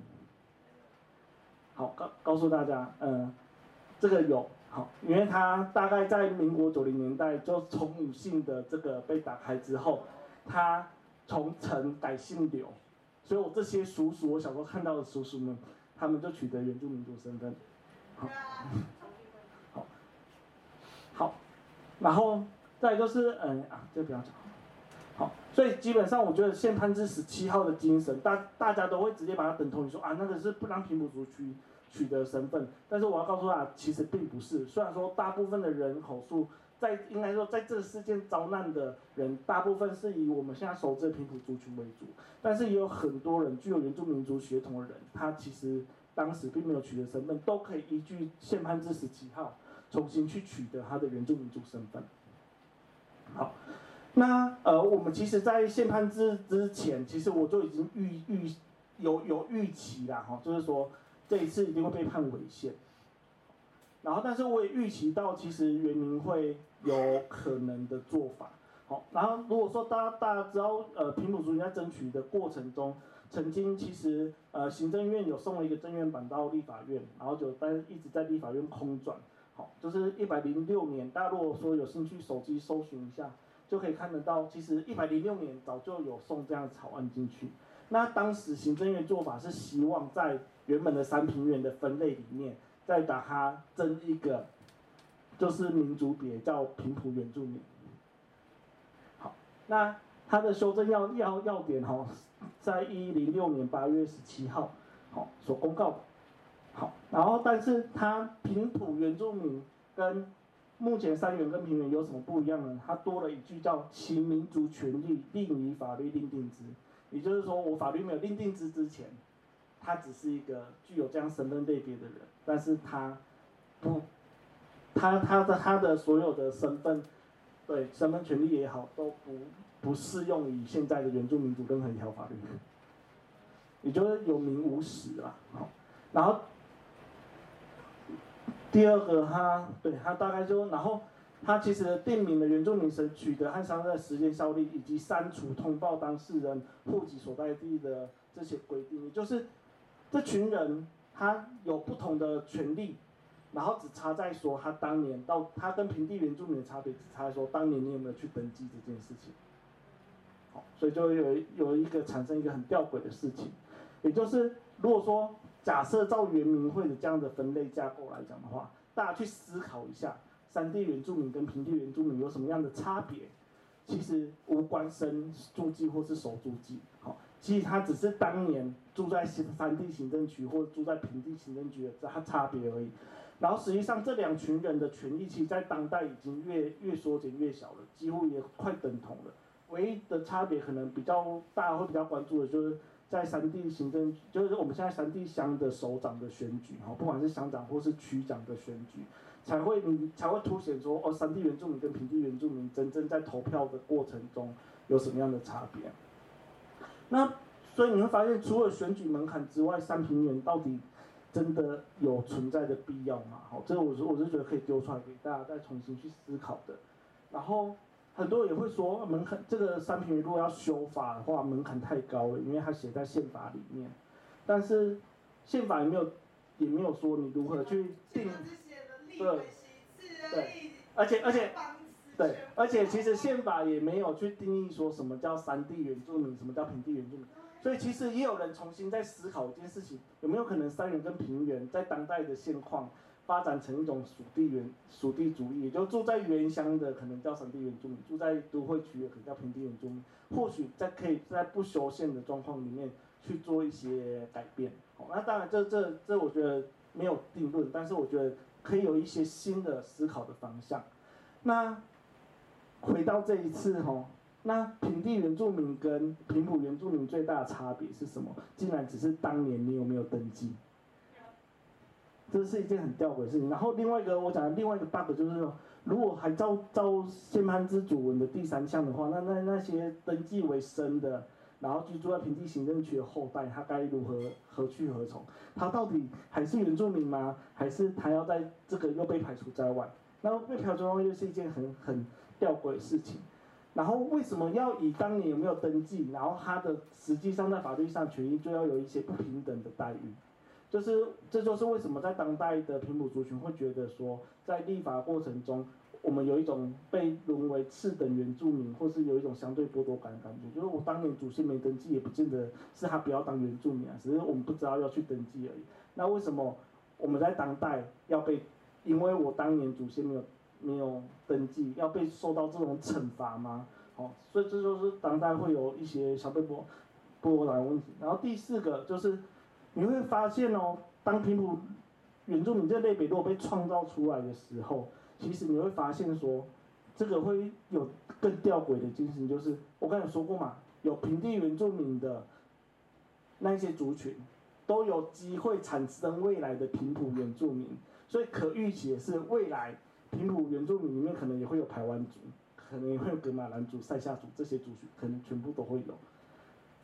另外一个，我我觉得有更有趣的是，如果说哈，我们蔡英文总统。修法动作快一点，然后还有原住民族群认同深一点的话，或许台湾要产生第一位原住民总统就，就基本上对，就是宪宪判制第四号改过不用重新了，好，十七号改过就当你没登记可以。那因为蔡英文有公开宣称说他的外婆是台湾族嘛，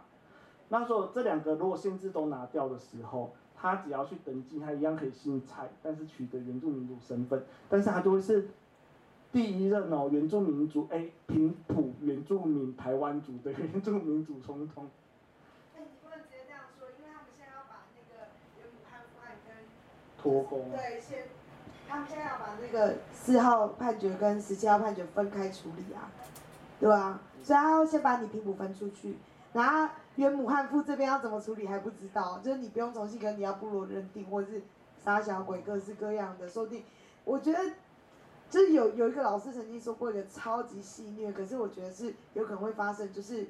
你现他就说你现在哦可以改姓就当原住民的，你就赶快去改姓，因为你以后想要这么简单当原住民，说不定以后门槛是更高的。他他其实讲这话很酸，可是我觉得依照现在的风向看起来，蛮可能会有这种奇怪的新的状况出现。但是如果这样的话，是不是这国家其实也是反正宪判是判的嘛？那反正这些原民原民会的高层嘛，还是这些想就这些掌掌握权力的人，是不是又还在用另外一个殖民的角度在玩弄着原住民族？那其实根本就没有达到宪判之第四号跟第十七号真正想要所陈述的那一个法律上面的精神。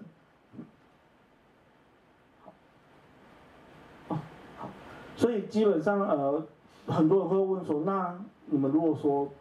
都不要，你们到底平埔族群到底要成为什么样的原住民？基本上我们那时候